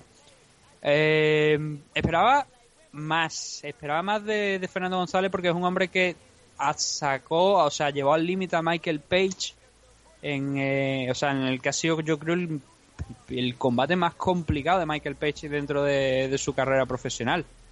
Eh, desde entonces, de hecho, no lo hemos vuelto a ver. Cierto. No sé si tendrá un combate próximamente pactado para aquí sí eh, lo estoy viendo lo estoy viendo por aquí que está pactado para el 5 de mayo después de una de una lesión. ah no no perdón el combate que tiene pactado no es de de, MMA estamos hablando de boxeo porque también hay que recordar que, que Michael Page pues ahora también se ha decidido a competir en, en boxeo y, y, tiene una, una pelea en mayo eh, pero no estábamos hablando de él, estábamos hablando de Fernando González, que como digo, lo llevó al límite, entonces ya, y además tiene una victoria contra Brennan Ward, que fue su enfrentamiento más reciente, así que esperaba bastante más de él aquí, pero también esperaba mucho más de Loren Larkin, un luchador que viene de UFC, que viene con un cierto renombre, que no pudo eh, derrotar a, a Douglas Limas por el título welterweight, cosa que sí consiguió Rory McDonald la, la semana pasada, ni a Paul Dilly, con lo cual eso lo dejaba un poco en entredicho. Finalmente sí, ha conseguido su primera victoria aquí dentro de Bellator, pero tampoco una victoria convincente, ¿no? Un luchador que viene con cierto renombre, que eh, está en el main event, que Bellator está invirtiendo en él para que tenga un cierto reconocimiento. Luego dentro de la jaula pues no está respondiendo demasiado con las actuaciones, ¿no? Y aquí vemos un doble 30-27, que yo creo que es lo justo realmente, y un 29-28, una decisión unánime para la victoria de Loren Larkin pero ya digo, no ha sido el- la mejor de las peleas de los Larkin para demostrar que, que puede llegar a, algo grande en Bellator. Bueno, pues... El siguiente, ya por último, yo creo, para cerrar la, la carpeta de Bellator, el siguiente evento va a ser el Bellator 194. Ya por aquí tenemos un pequeño espacio ¿no? de tiempo donde ya podremos hablar un poco más eh, de este próximo evento, que va a ser el de Bellator 194, que ya tiene una una pelea ¿no? de ese torneo heavyweight que es el de Mitrion contra Roy Nelson que se va a celebrar el 16 de febrero. Y además tiene a Liam McGarry contra Vadim Nenkov que es uno de los Fedor Boys. Y Patrick Freire contra Derek Campos en la categoría lightweight que ahí ese enfrentamiento también puede salir un, rival a lo mejor para Sada Wad y ya un, un title eliminator no Un- a ver quién puede retar a, a ese cinturón lightweight y buen evento ese de Bellator 194, pero para eso, como digo, tendremos que esperar dos semanitas todavía para, para tenerlo. Pues nos vamos a ir ya directamente al, eh, ahora sí, al evento de UFC on Fox, ese Yacaré contra Bruce Brunson 2 que tuvimos en el Spectrum Center de Charlotte, en North Carolina, en Carolina del Norte, y en donde pues eh, teníamos un evento que, como bien dice Nathan, pues eh, oye, sobre el papel mucho que perder y poco que ganar, pero habían peleas que podían salir muy interesantes. Voy a leer desde la preliminary y Nathan me para donde considere necesario. En la featherweight empezamos con Cory Sandgen ganando a Austin Orret en el segundo asalto. En la welter, Nico Price ganando a George Sullivan por rear naked choke, por mataleón en el segundo asalto. En la lightweight, eh, Bing Pichel ganando a Joaquim Silva por decisión unánime. En la flyweight femenina, Ji Jeon Kim ganando a Justin Kish por split decision. Aquí sí que te voy a parar porque... Porque hay una coreana, sí. Es para hablar de estos dos combates en concreto. Que lo- yo te- he de reconocer que la card preliminar, la, la de UFC Fight Pass, esos dos enfrentamientos no lo he visto, ¿vale? Pero estos dos sí. Eh, mm, si esta es la forma de calentar al público normalmente intentas que la gente empiece a estar activa para los las, las peleas más importantes, eh, uh, es la mejor forma de definirlo. Eh, son profesionales, ¿vale? Yo tengo en cuenta que estos dos, estos cuatro luchadores, tanto Ji Yeon Kim, de la que eh, hablamos cuando, no sé, pues no sé cuándo hablamos, pero yo sé que he hablado de ella, porque la, eh, ha peleado en TFC, en una de las compañías coreanas, que por cierto ahora, ahora tienen todos los eventos colgados en YouTube, así que si queréis ver MMA coreano, pues ya sabéis dónde tenéis que acudir. Eh, pero, joder, eh, poco, muy poco, demostraron muy, muy poco los cuatro luchadores. Me da igual quién ganase, en esta ocasión pues ganó Jeon King y Vin Pitchell a, Joaquín Silva. Pero yo digo, vi muy poquito, muy poquito, no, luchadores que tienen ganas de seguir subiendo, de seguir creciendo dentro de, UFC. La verdad, bastante decepcionado con estos dos enfrentamientos iniciales de, de la car preliminar de Fox Sport One. Pero a partir de aquí hay que decir que sí que mejora bastante. Por otra parte, como digo, los nombres quizás aquí no eran como los que vamos a ver a partir de ahora. Pero esperaba un poco más de acción, un poco más de... No un slagfest, ¿no? Pero claro, por ejemplo, en el caso de Ji Yeon King y, Justin Kish, sí que ves que las dos intentan llevar la pelea de pie. No hay ningún momento en el que intenten tocar suelo. Eh, bueno, es- creo me parece que en el primer, en el primer asalto me parece que sí que hay un, intent- un intento de clinch o algo así, pero no llega nunca a tocar el suelo. Y claro, yo entiendo que si hay dos luchadoras que van a pelear de pie, entiendo que van a intercambiar golpes, pero es que hay veces que no veíamos eso. Ya. Eh, claro, si lo que son especialistas, o sea, lo que son sus fu- puntos fuertes, no los vemos en estos combates, entonces que no nos queda nada. Bueno. Y es ahí donde está el problema de estos dos enfrentamientos, por lo menos en mi opinión. Que ya digo, todo el respeto del mundo, yo creo que son buenas victorias para ambos, pero esperaba un poco más. Eh, las actuaciones más importantes cuando son, yo creo que cuando están en la car preliminar, por encima de las victorias también, eh, por supuesto, eh, es la actuación. Y no vi estas, esta gente actuaciones de, de querer un enfrentamiento más grande. Y por tanto, un paycheck, un, un pago mucho, un cheque mucho más grande. Ujú. Seguimos subiendo y seguimos con eh, chicas. Y es que nos vienen dos combates más de chicas. En total, tres combates seguidos. Que me llama muchísimo la atención. Esto no es Invicta, es UFC. Vamos a ver. En la división eh, Strawweight, en la división paja femenina, Randa Marcos, que según Nathan Snafne Cepeda, ganando a Juliana Lima por decisión unánime. Triple 30-27 para sí, sí. Cepeda. Sí, eh, esta pelea, a ver, eh, sí que es verdad que se lo digo porque, coño, es que he visto a, esta, a, a Randa Marco, la veis pelirroja, con, con un rojo. Además, el color de pelo que me parece que tiene Dani, o que por lo menos lo ha llevado alguna vez. A los oyentes le- les tiene que importar tres pepinos esto. Es una amiga Sí, común que bueno, tenemos, no- no sé, básicamente. a lo mejor se la ven por la RCW, ¿no? Eh, No lo sé. El caso que, que eso, bueno, que se me da cierto parecido, ¿no? Pero sin las dos razones evidentes. Vamos al combate, Eh, Nathan. ¿Qué? Vamos al combate. Sí, vamos al combate. Eh, jo- joder, vamos a ver. Aquí tengo quejas más que sobre el combate porque, eh, como he dicho, los dos enfrentamientos anteriores son decisiones unánimes. Bueno, en el caso de Jiyeon King fue una decisión dividida con, con algún un 30-27, creo que es unánime total.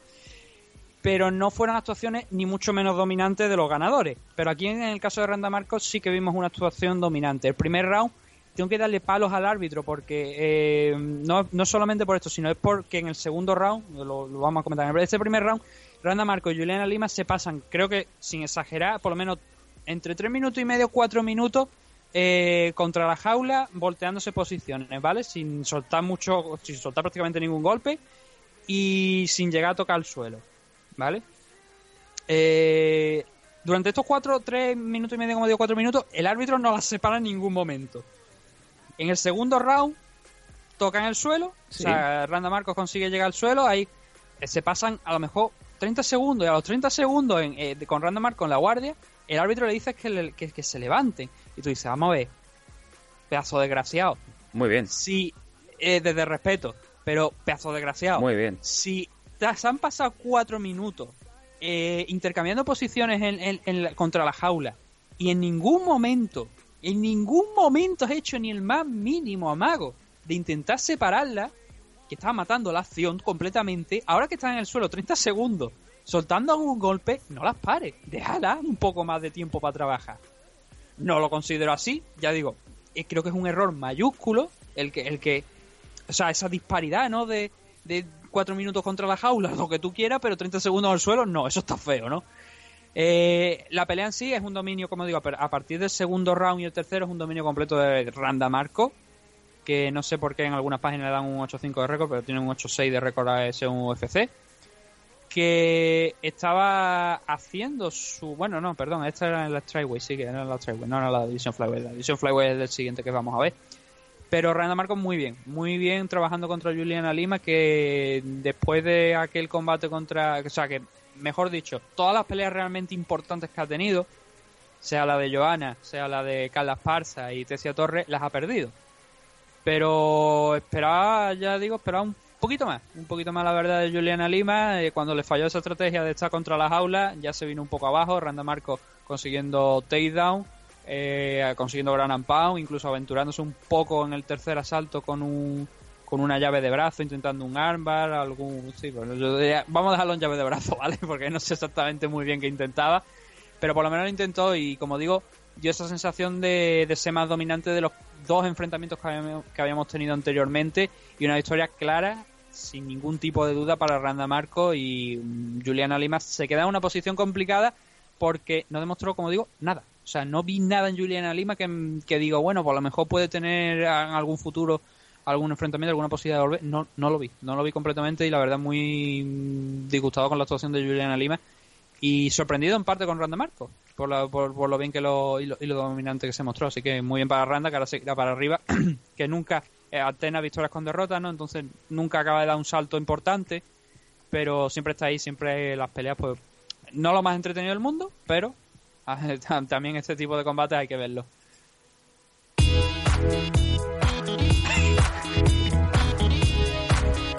¿Tú te imaginas, Nathan, un mataleón de libro, Vanessa Rico a Carlito Gascó?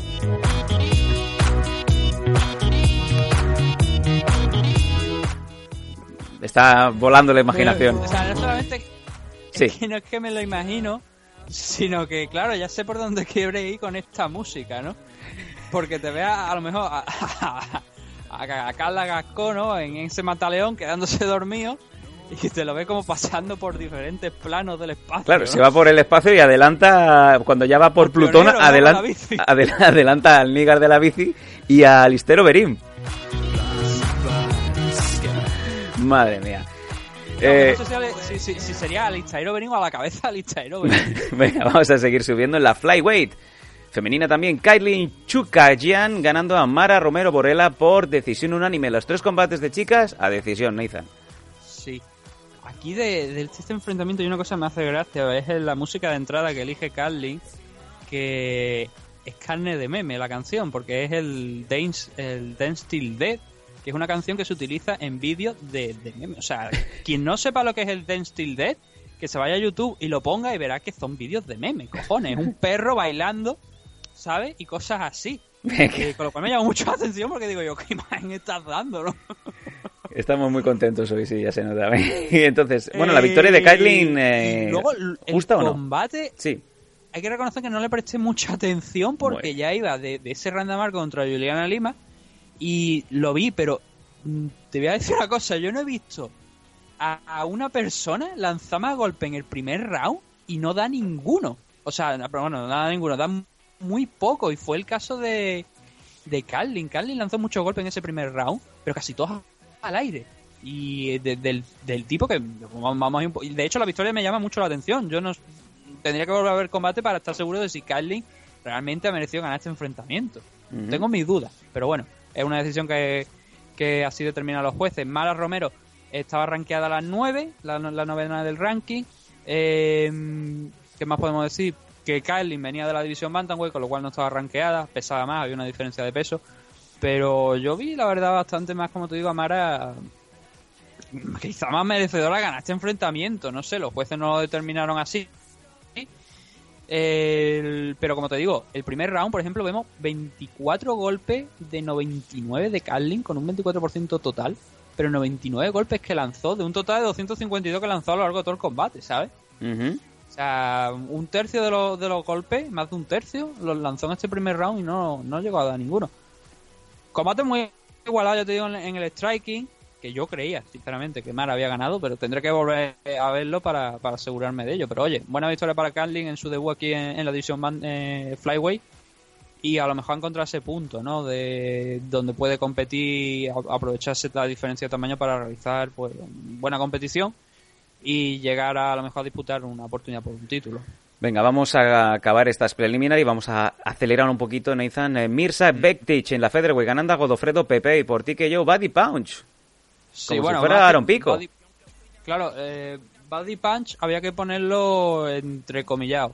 Porque realmente es un puñetazo a- al plexo, ¿sabes? A la parte de. del Justo, por decirlo de alguna manera, eh, donde la boca del estómago, las costillas y todo eso, justo ahí.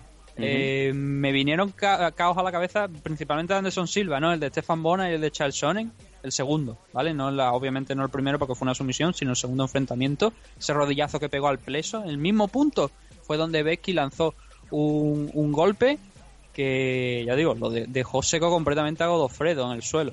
Y gran victoria para, para Mirza Bektic, eh, rápida además, y con uno de esos caos que llaman mucho la atención y te abren las puertas de grandes enfrentamientos. Su única derrota dentro de, de su carrera profesional es contra Darren Elkin, que ya lo hemos comentado, es un rival muy, muy duro. eh, que no, no es una derrota para, decir, para enterrarlo, ni mucho menos. Eh, muy bien, eh, Becky, que estaba situado el 15 creo de de los rankings de UFC. Esto supongo que le va a suponer una subida importante y otra vez, por supuesto, eh, saltar a, a la primera línea de la co- competición teniendo un rival ya rankeado, que no era el caso aquí, el de, el de Godofredo, pero con este KO muy impresionante que de hecho me parece que se llevó, sí, se llevó el, el Performance of the Night, obviamente por ese gran KO, pues abrió las puertas de un enfrentamiento aún mayor. Así que muy, muy bien, muy bien. Que el que no tenga ya tenido la oportunidad de ver el KO de Becky, de, de Bektic, lo va a ver seguramente muchas veces, pero si no, que lo busque porque es un, un gran golpe y uno de esos KO que te ponen en los highlights. Y en el último combate de la preliminary, en la división Lightweight, Bobby Green ganando a Eric Koch por decisión unánime. Una decisión más y ya son eh, cinco las que nos comemos en la preliminary. Sí, pero gran victoria. La verdad es que fue un combate entretenido. Eh, a partir del segundo se animó mucho más, pero también se aumentó mucho más el dominio de Bobby Green, eh, llevando a, a Eric Cohen en el suelo, trabajando bien el Grand and Pound, incluso con, bueno, también con unos cuantos derribos. Bobby Green es un luchador muy interesante, siempre es, es agradable verlo por el estilo de combate que tiene. No es un- un- uno de estos luchadores a lo mejor que te llevan al suelo y lay, eh, lo que se conoce como lay and pray, ¿sabes? Espera a que vaya pasando un poco el tiempo. Y a pesar de que ha, ha cosechado bastante derrotas dentro de UFC contra los grandes rivales a los que se ha enfrentado, Dustin Poirier, Esos Barbosa, también tiene victorias buenas contra gente como Pat Healy, James Crow, Josh Thompson, ¿no? que ahora mismo está también en Bellator comentando. Eh, y una victoria contra Eric Koch ahora pues le devuelve bien a, a- a seguir teniendo enfrentamientos como el caso de Becky, ¿no? Pelea más importante. Eric Koch pues se queda en mala posición, no lo vamos a negar. Una derrota contra Clay Guida, otra contra Bobby Green ahora. La de Clay Guida, Clay Guida para nada ya es el que fue antaño, ¿no? Entonces se queda en una mala posición. Y Eric Koch lleva bastantes años en la empresa también. Es uno de esos luchadores que, que vino de WEC y yo desde que tengo memoria casi o desde que empecé aquí en el podcast, ¿no? Ya, obviamente ya lo veía mediante, ¿no? Pero eh, Eric sí que lo recordaba, ¿no? De esos veteranos. Me llamó mucho la atención verlo aquí en la cara, le había perdido la pista, así que una buena victoria para Bobby Green y una buena manera de cerrar esta car preliminar, que como digo, muchas decisiones, pero esta última decisión y la de Randa Marco fueron mucho más entretenidas de lo que fueron algunas de las peleas de aquí. Ujú. Bueno, y con esto ya nos vamos a la main car directamente ya. Ese main car que tuvimos la suerte de ver en Fox.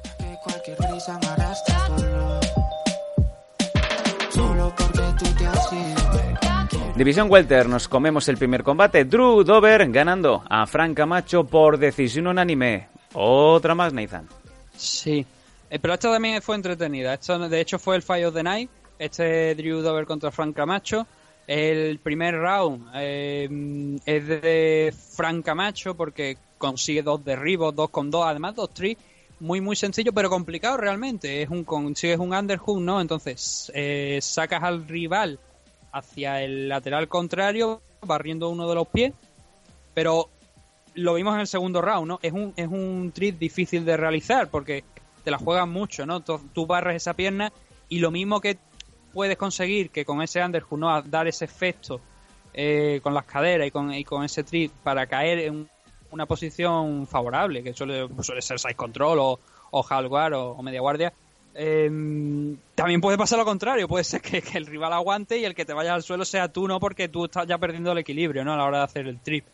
Y eso lo vimos en el segundo round, porque en este primer round, como digo, Camacho consiguió dos takedowns con esos trips de manera eficiente, pero arri- arriesgada, la verdad.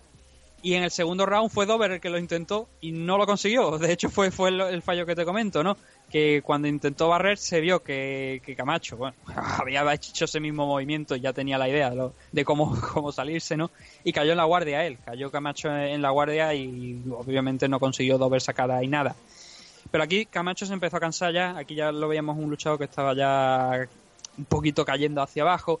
Y eso lo, lo, apreció Dover y empezó a lanzar pues combos a base de jab, eh, right hooks, eh, directos de, de izquierda, sacar todo el repertorio de, golpes que tenía ante un luchador que ya estaba bastante cansado y consiguió hacerse con ese segundo round. En el tercero, yo no sé lo que le lo que le darían en el agua o algo a Camacho, pero sale con mucha más energía de lo que había estado en el segundo round.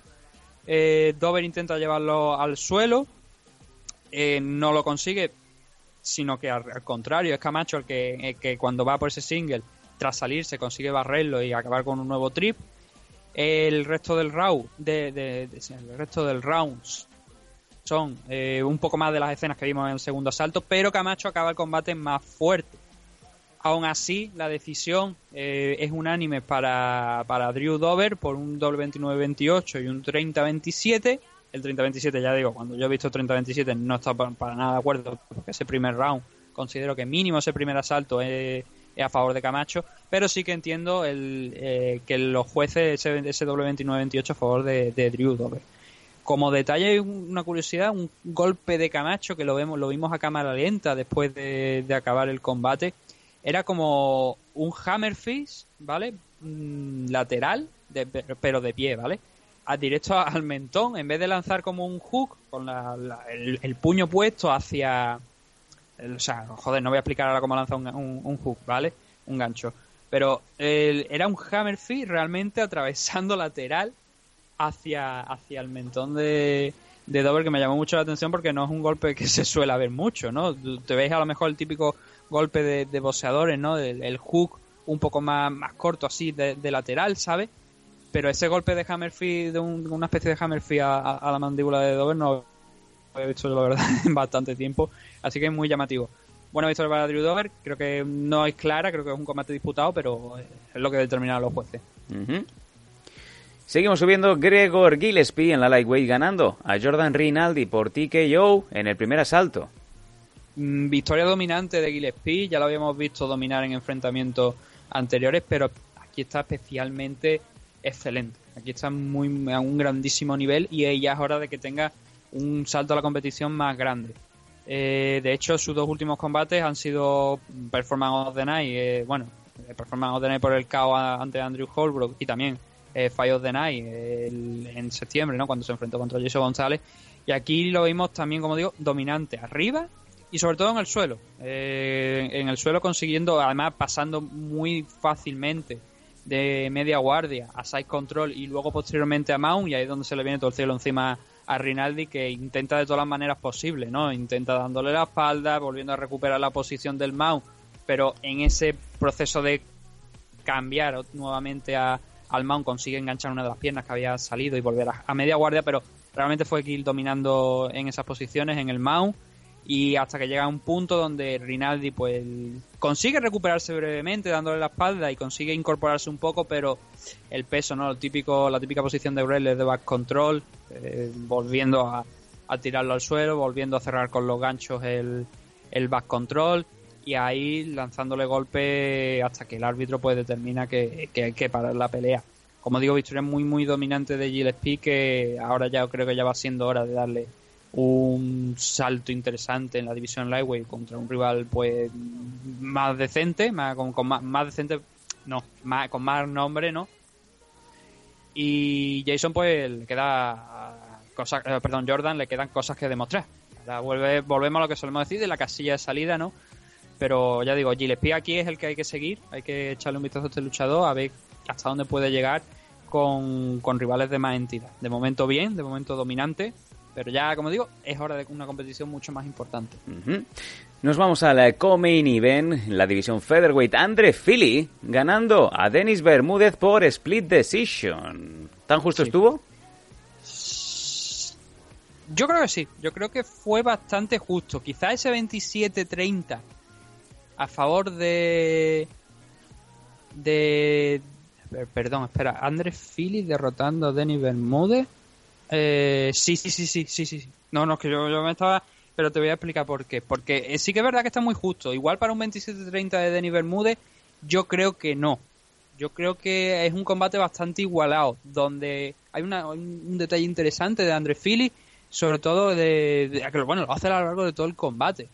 Eh, cuando va girando, o sea, cambia de stance, ¿vale? De, de, de ortodox a southpaw con facilidad. Cuando va hacia, hacia la izquierda, hacia la mano que no es dominante, ¿no? De, de Bermúdez, que no es la, la mano de, de- potencia, de fuerza, que es la, la, zurda, porque él es ortodoxo cuando va hacia allí va con va ortodox también cuando gira esa, ma- hacia esa mano va ortodox pero cuando gira hacia la de- derecha de, de Bermúdez cambia a southpaw ¿A qué se debe esto? Yo creo y quiero achacar que se debe a que la distancia del reach de Andrés Fili era mayor y obviamente eh, cuando giras hacia la, hacia la mano de potencia, hacia la derecha de Denis Bermúdez, no quiere que te suelte el tarascazo, ¿no?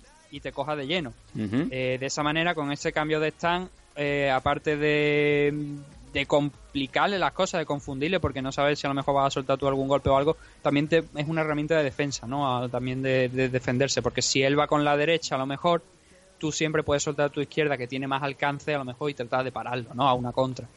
Y es un detalle que me, que me llamó mucho la atención de, de André Fili, como digo, lo hizo a lo largo de todo el combate, que la gente, si no se ha fijado en eso, que lo vuelva a, a ver, porque lo hace, como digo, cada vez que, que, que, que- va hacia, la- hacia el lado derecho de, de Bermúdez, casi siempre lo, lo solía hacer. Ahora bien, como digo, el, ¿por qué creo que gana André Fili? Voy a explicar por qué creo que gana André Fili y por qué creo que gana Denis Bermúdez. Eh, André Fili creo que gana, en mi opinión, porque en el a lo largo de todos los rounds, no sé si en algún momento, no tengo las estadísticas ahora aquí por delante, pero creo que en ningún momento, eh, no, perdón, sí, en el último round, Bermúdez con- sí consigue por fin derribarlo, pero creo que no es por mucho tiempo lo que, lo que está en el suelo. Pero el resto del combate, André Fili está parando esos takedowns. Y no solamente para esos takedowns, sino que encima consigue algunos de su propia cosecha. Lo que pasa que esos takedowns que él consigue no dura mucho tiempo en el suelo. In- incluso, a lo mejor a veces no pasan ni hasta de 5 segundos, ¿vale? Eh, entonces, ¿qué pasa? La batalla de grappling, a lo largo de todo el combate, son cuatro, seis- cuatro takedowns los que, los que consigue. Consigue un par en el primer round, otro par en el segundo y uno más en el, en el tercero. Eh, no, perdón, eh, no consigue ninguno en el tercero. Pero los intentos de, de, de takedown de, de Andrés Phillips fueron eh, 12, ¿vale? 12 intentos de takedown. Sí. Por parte de los 11 de Denis Bermúdez, que mm, solamente consiguió uno al final en el último event- en el último round, ¿sabes? Entonces, claro, yo eso lo cuento como grappling efectivo en defensa de André Fili, con lo cual esos puntos, por lo menos para mí, van sumando. Además, sumado esos takedowns que sí, que lo derriba, no consigue nada, pero oye, Denis Bermúdez ha conseguido menos a lo largo del combate, ¿sabes?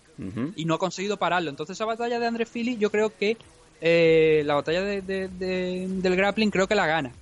Sumado a los golpes que pudo realizar de ese, como digo, esos jabs que lanzaba por la distancia y algunas otras manos cuando Denis Bermúdez entraba porque tenía que entrar de alguna manera, ¿no? Si quería golpear por la distancia, el, tema del alcance, ¿no? De ambos, la diferencia de alcance, que André Fili es mucho más alto que, que Denis Bermúdez pues sumado, como digo, a, ese, a esos pocos striking a lo mejor que lanzó, puede que los jueces hayan determinado que ganara Andrés Fili. Ahora bien, si te vas a parte de la prensa especializada, muchos, la gran mayoría, opina que ganó Denis Bermúdez.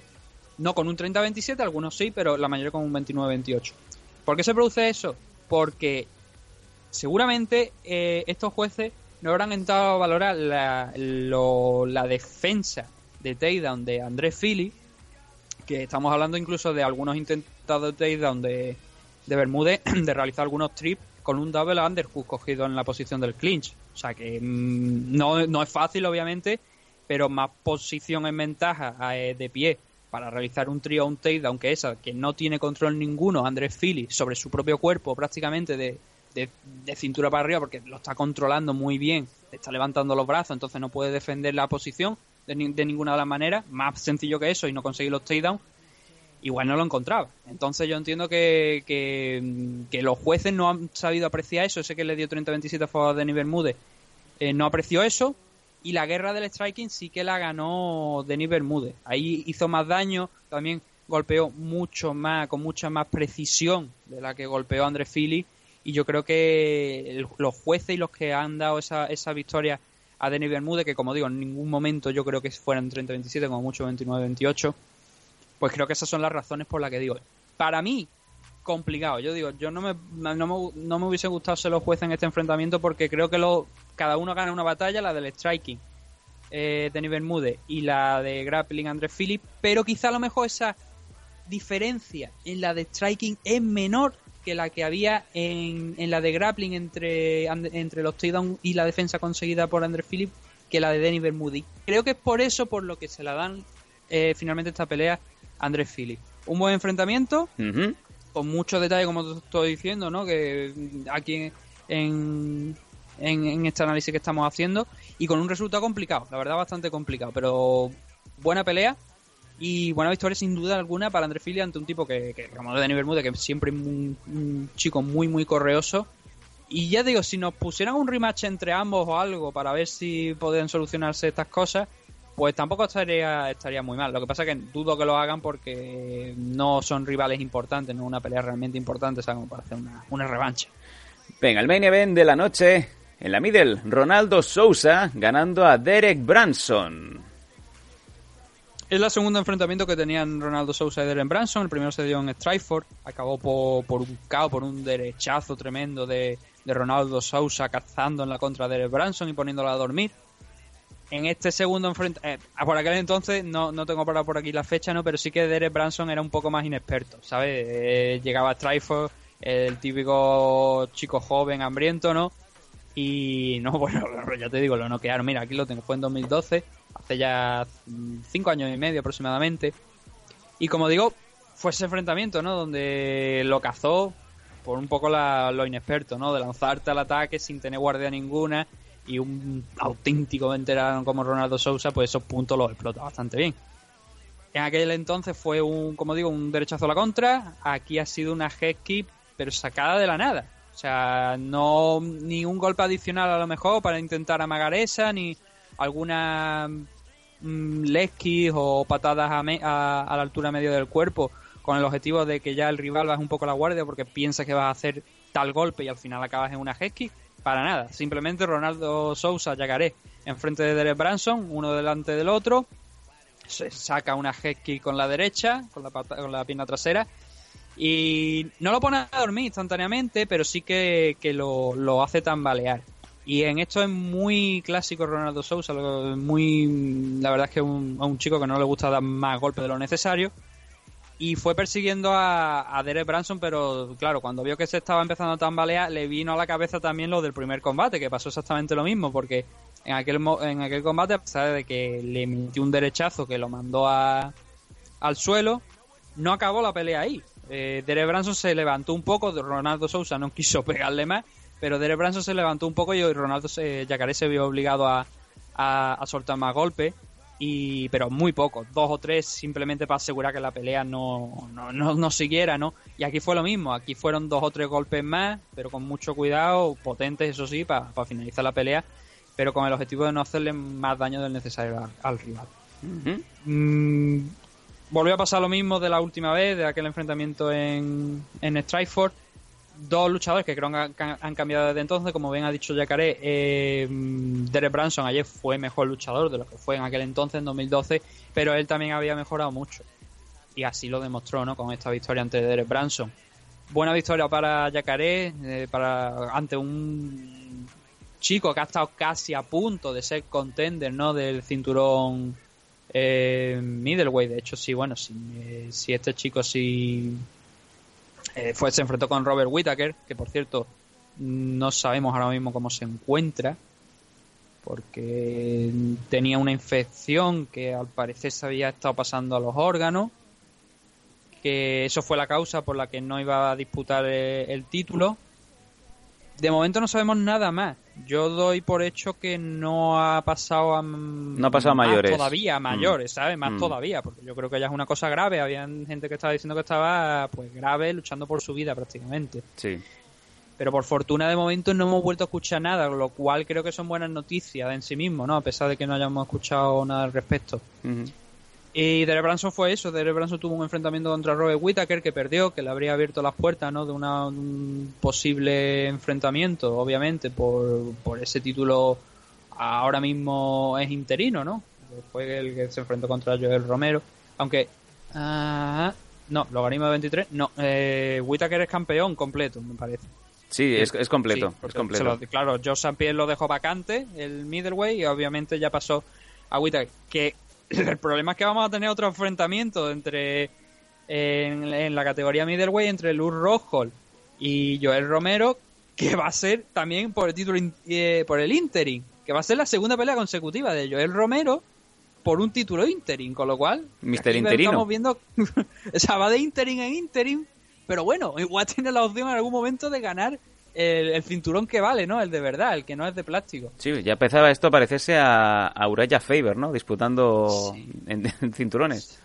Sí, no, la verdad es que ha sido muy mala suerte, pero yo creo que eso del cinturón middleweight es una cosa que ha gestionado mal UFC, porque eso de dar automáticamente el título a Robert Whittaker, yo es que para empezar ese Whittaker contra Joel Romero no lo habría considerado, no, o sea, no habría hecho un combate por el interim en esa fecha, porque Michael Bisping eh, iba a defender, no se sabía contra quién, pero lo iba a defender.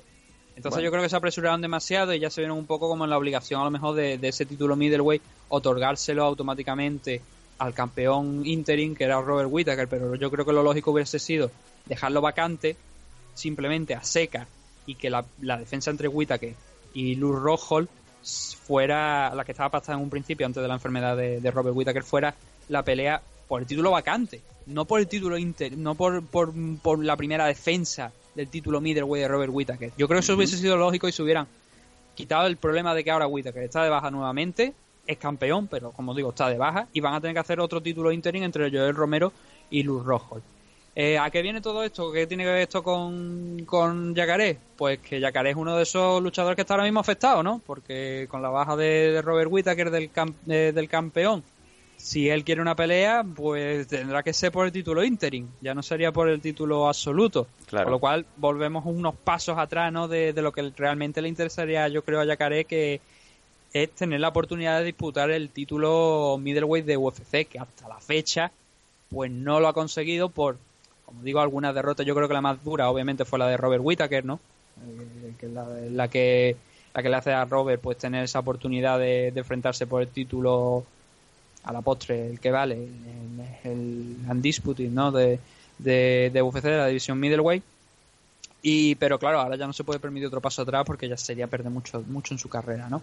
38 años, 38 años, pero es que está a un nivel espectacular, Yacaré. Y lo vimos anoche nuevamente. Vemos, volvimos a ver a- al cocodrilo, ¿no? Deslizándose por, por la jaula con esta nueva victoria ante Derek Branson.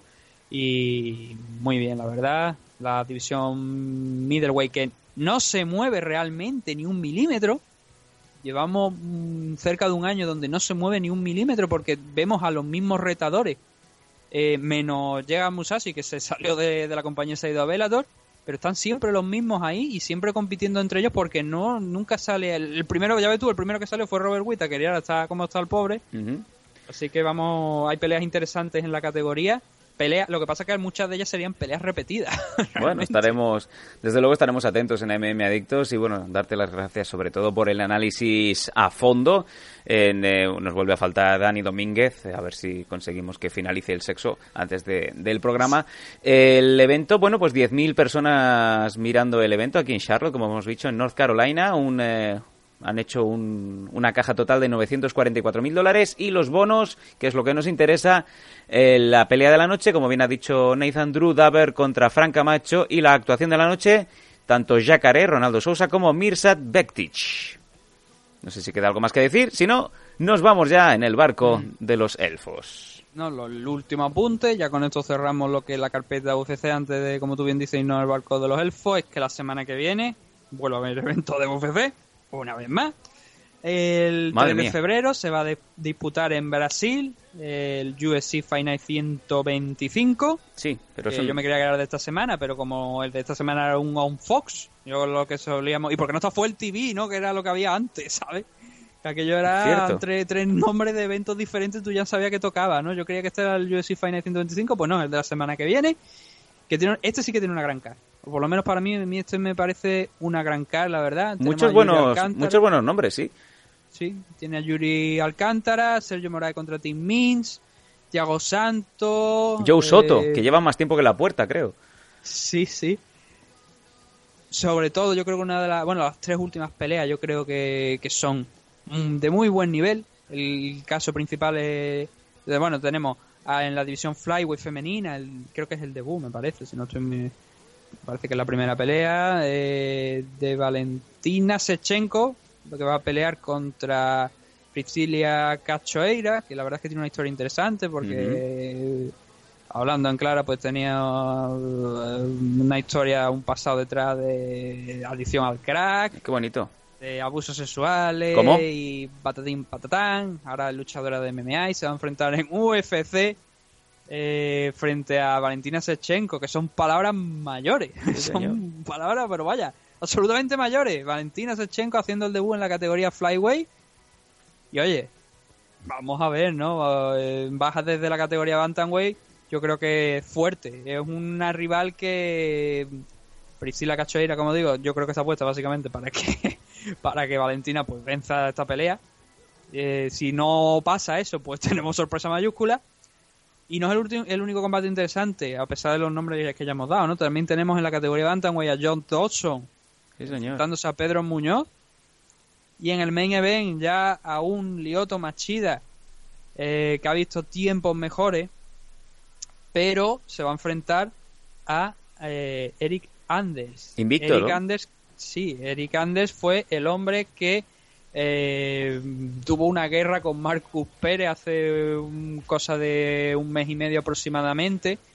No solamente eso, que está invicto, ya suma un 10-0 con una potencia de caos grande. Y aquí es la cuestión de los combates de Machida, ¿no? Es si podrá el noqueador cazar a Lioto, que ya hemos visto que ya obviamente los años pues van pesando, porque son ya 39 años, van pesando, la, la, la velocidad va se va reduciendo y ya hemos visto que esos dos últimos combates que tuvo contra Joel Romero y Derek Branson, que son dos noqueadores, pues acabaron con derrota por KO. No solo eso, tiene tres eh, derrotas. También anteriormente perdió contra Luke Rockhold, así que eh, tiene un récord de de los últimos cinco combates solamente ha ganado uno y ha perdido cuatro. Así que, como bien has dicho, tiempos mejores para Lioto. Esto ya tendrían que empezar a sonar a, a hacer así con la manita, ¿eh?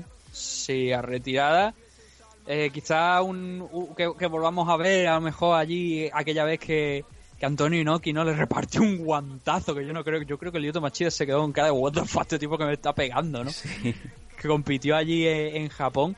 Y pero sí no Lyoto yo creo que ya la carrera ya la tiene hecha. Yo creo que debería buscar otro campo allí en, en Brasil no donde Sí. puede seguir eh, con las artes marciales pero su camino dentro de la competición yo creo que ya ha acabado. Mm, igual nos sorprende, igual consigue derrotar a, a Eric Ander, pero Eric Ander es un chico que viene con muchísima potencia, muchísima fuerza y que tiene la dinamita en las manos que hemos visto ya contra la que, que es contra la que sufre Lyoto Machida, ¿no? El caos contra Derek Branson a mí me recordó mucho al de al que tuvo contra Mauricio Rúa, ¿no? Cuando Mauricio le quitó el cinturón a- contra Shogun y eso es mala señal. Eso quiere decir que ya el cerebro, las neuronas, el chin ya están afectados y ahí es donde Eric Ander seguramente va a buscar triunfar. Así que pelea interesante por eso, ¿no? Por el tema de a ver si un nuevo luchador puede cazar a Lioto. Sobre todo, ¿no? Para ver si Lioto es capaz de sobrevivir en Belén, en Brasil.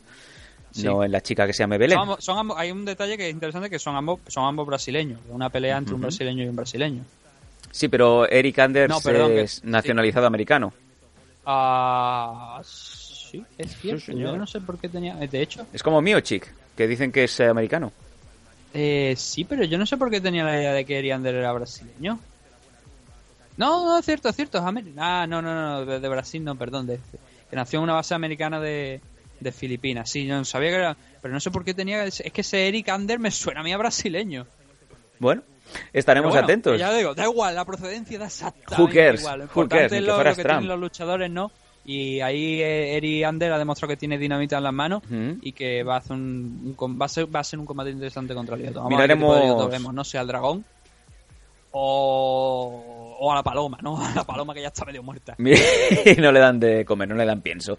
Miraremos durante la semana para el contenido exclusivo que solemos hacer semana a semana a nuestros Patreon. Ya sabéis, si queréis ser Patreon y tener eh, todas las eh, los análisis, las crónicas previas, las noticias que no se suelen decir, incluso temática personalizada, como bien nos puede decir Bricio, el cual hicimos una, digamos, le hicimos un, un programa a medida sobre qué va, qué va a tener UFC en Londres, que, que nuestro amigo Bricio va a desplazarse a Londres a, a ver ese ventazo.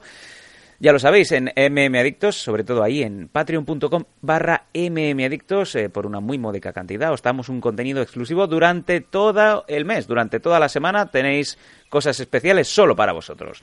Y ahora sí, Nathan, ya, nos vamos. Te iba a decir el 3 de febrero Machita contra Anders, pero no, 3 de febrero todo el mundo sabe que es RCW, Uriol Gasset, Vanessa Rico y el señor eh, Charles Gascon ahogadito, ahogadito. Mataleón. ¡Se ha muerto! ¡No respira!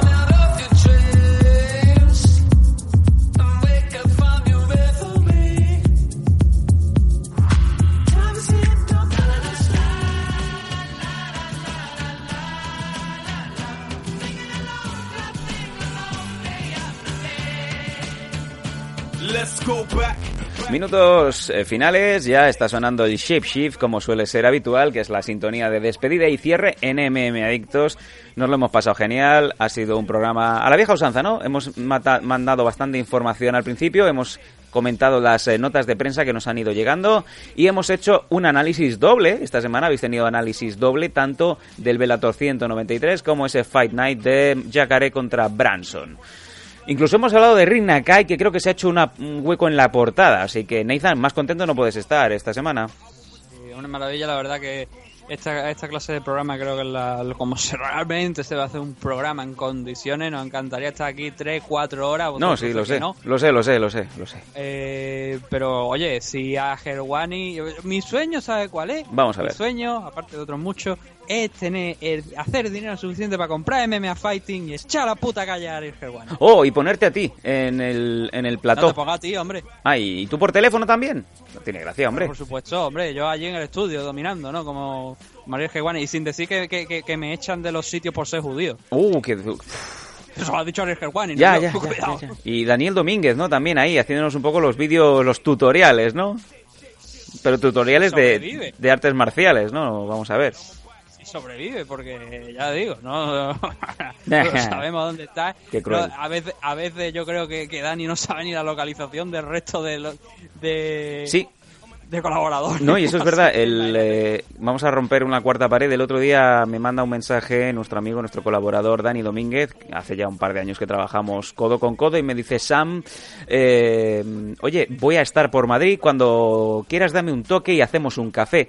Digo, si yo tengo que ir de Barcelona a Madrid para hacer un café contigo, ¿cuánto vale el café, amigo? Y me dice, no me jodas que vives en Barcelona. Digo, pero si ya lo sabes. Y ya creo que no fue... que- Creo, creo, creo que fue la última vez que hablamos, Nathan. Yo he hablado con él esta tarde para ver si podíamos estar aquí los tres juntos, pero no, ya digo, no había, no había suerte porque tiene que prepararse ya de Madrid, ¿no? Como estábamos hablando. Y no sé si esta semana él estará en, en el Patreon, la verdad es que no tengo ni idea. Pero la semana que viene sí que vamos a intentar que, que esté, que advertimos ya que la próxima semana, si todo sigue su curso normal y corriente y, y- y no implosiona Carla Gasco, ¿no? eh, Sam no estará aquí No. porque estará ocupado ¿no? con el tema del fin de semana de, de RCW. Tengo la Pero, producción. pues, Vamos a intentar hacer programa, vamos a ver cómo lo hacemos, porque ya digo, o sea, aquí ahora mismo lo estamos, conforme lo estamos grabando, se está editando, ¿vale? Sí, señor. Pero yo lo voy a tener que editar mano con las manitas y no sé cuánto tardaré. Bueno, lo mismo va- no sale el domingo, sale el lunes, pero bueno, que lo tenga la, la gente en cuenta. Intentaremos tener, eso sí, para este domingo la entrevista que la tendremos eh, preparada durante la semana. Ya, ya veréis quién es durante el fin de semana sobre todo y para que podáis disfrutarla el domingo religiosamente, ese domingo por la noche, eh, que ya lo sabéis, fútbol, paja y MM Adictos. Y ahí tendréis la entrevista, espero que ya editada y preparada. Así puestos, eh, Nathan, creo que no nos queda más que despedirnos. Nos vemos la semana que viene, ya será el 198, aquí en MM Adictos. Como siempre, Nathan, muchas gracias. Nos vemos en Sí. unos días. Sí, Sí, yo, yo perdón, antes Sí, ya de, qué de bajón, cerrar, qué bajón. mandarle un aviso. Estamos en el 198. Gabri González calienta que en el 200 saltas otra vez, ¿eh? que alguien, por favor, le haga retweet a Gabri González, que la última vez que lo vi iba con un hombre de color. Nos vemos la semana que viene en MM Adictos. Ahora os habéis quedado pillados, ¿eh? Shift, shift, shift, shift, shift, shift, shift.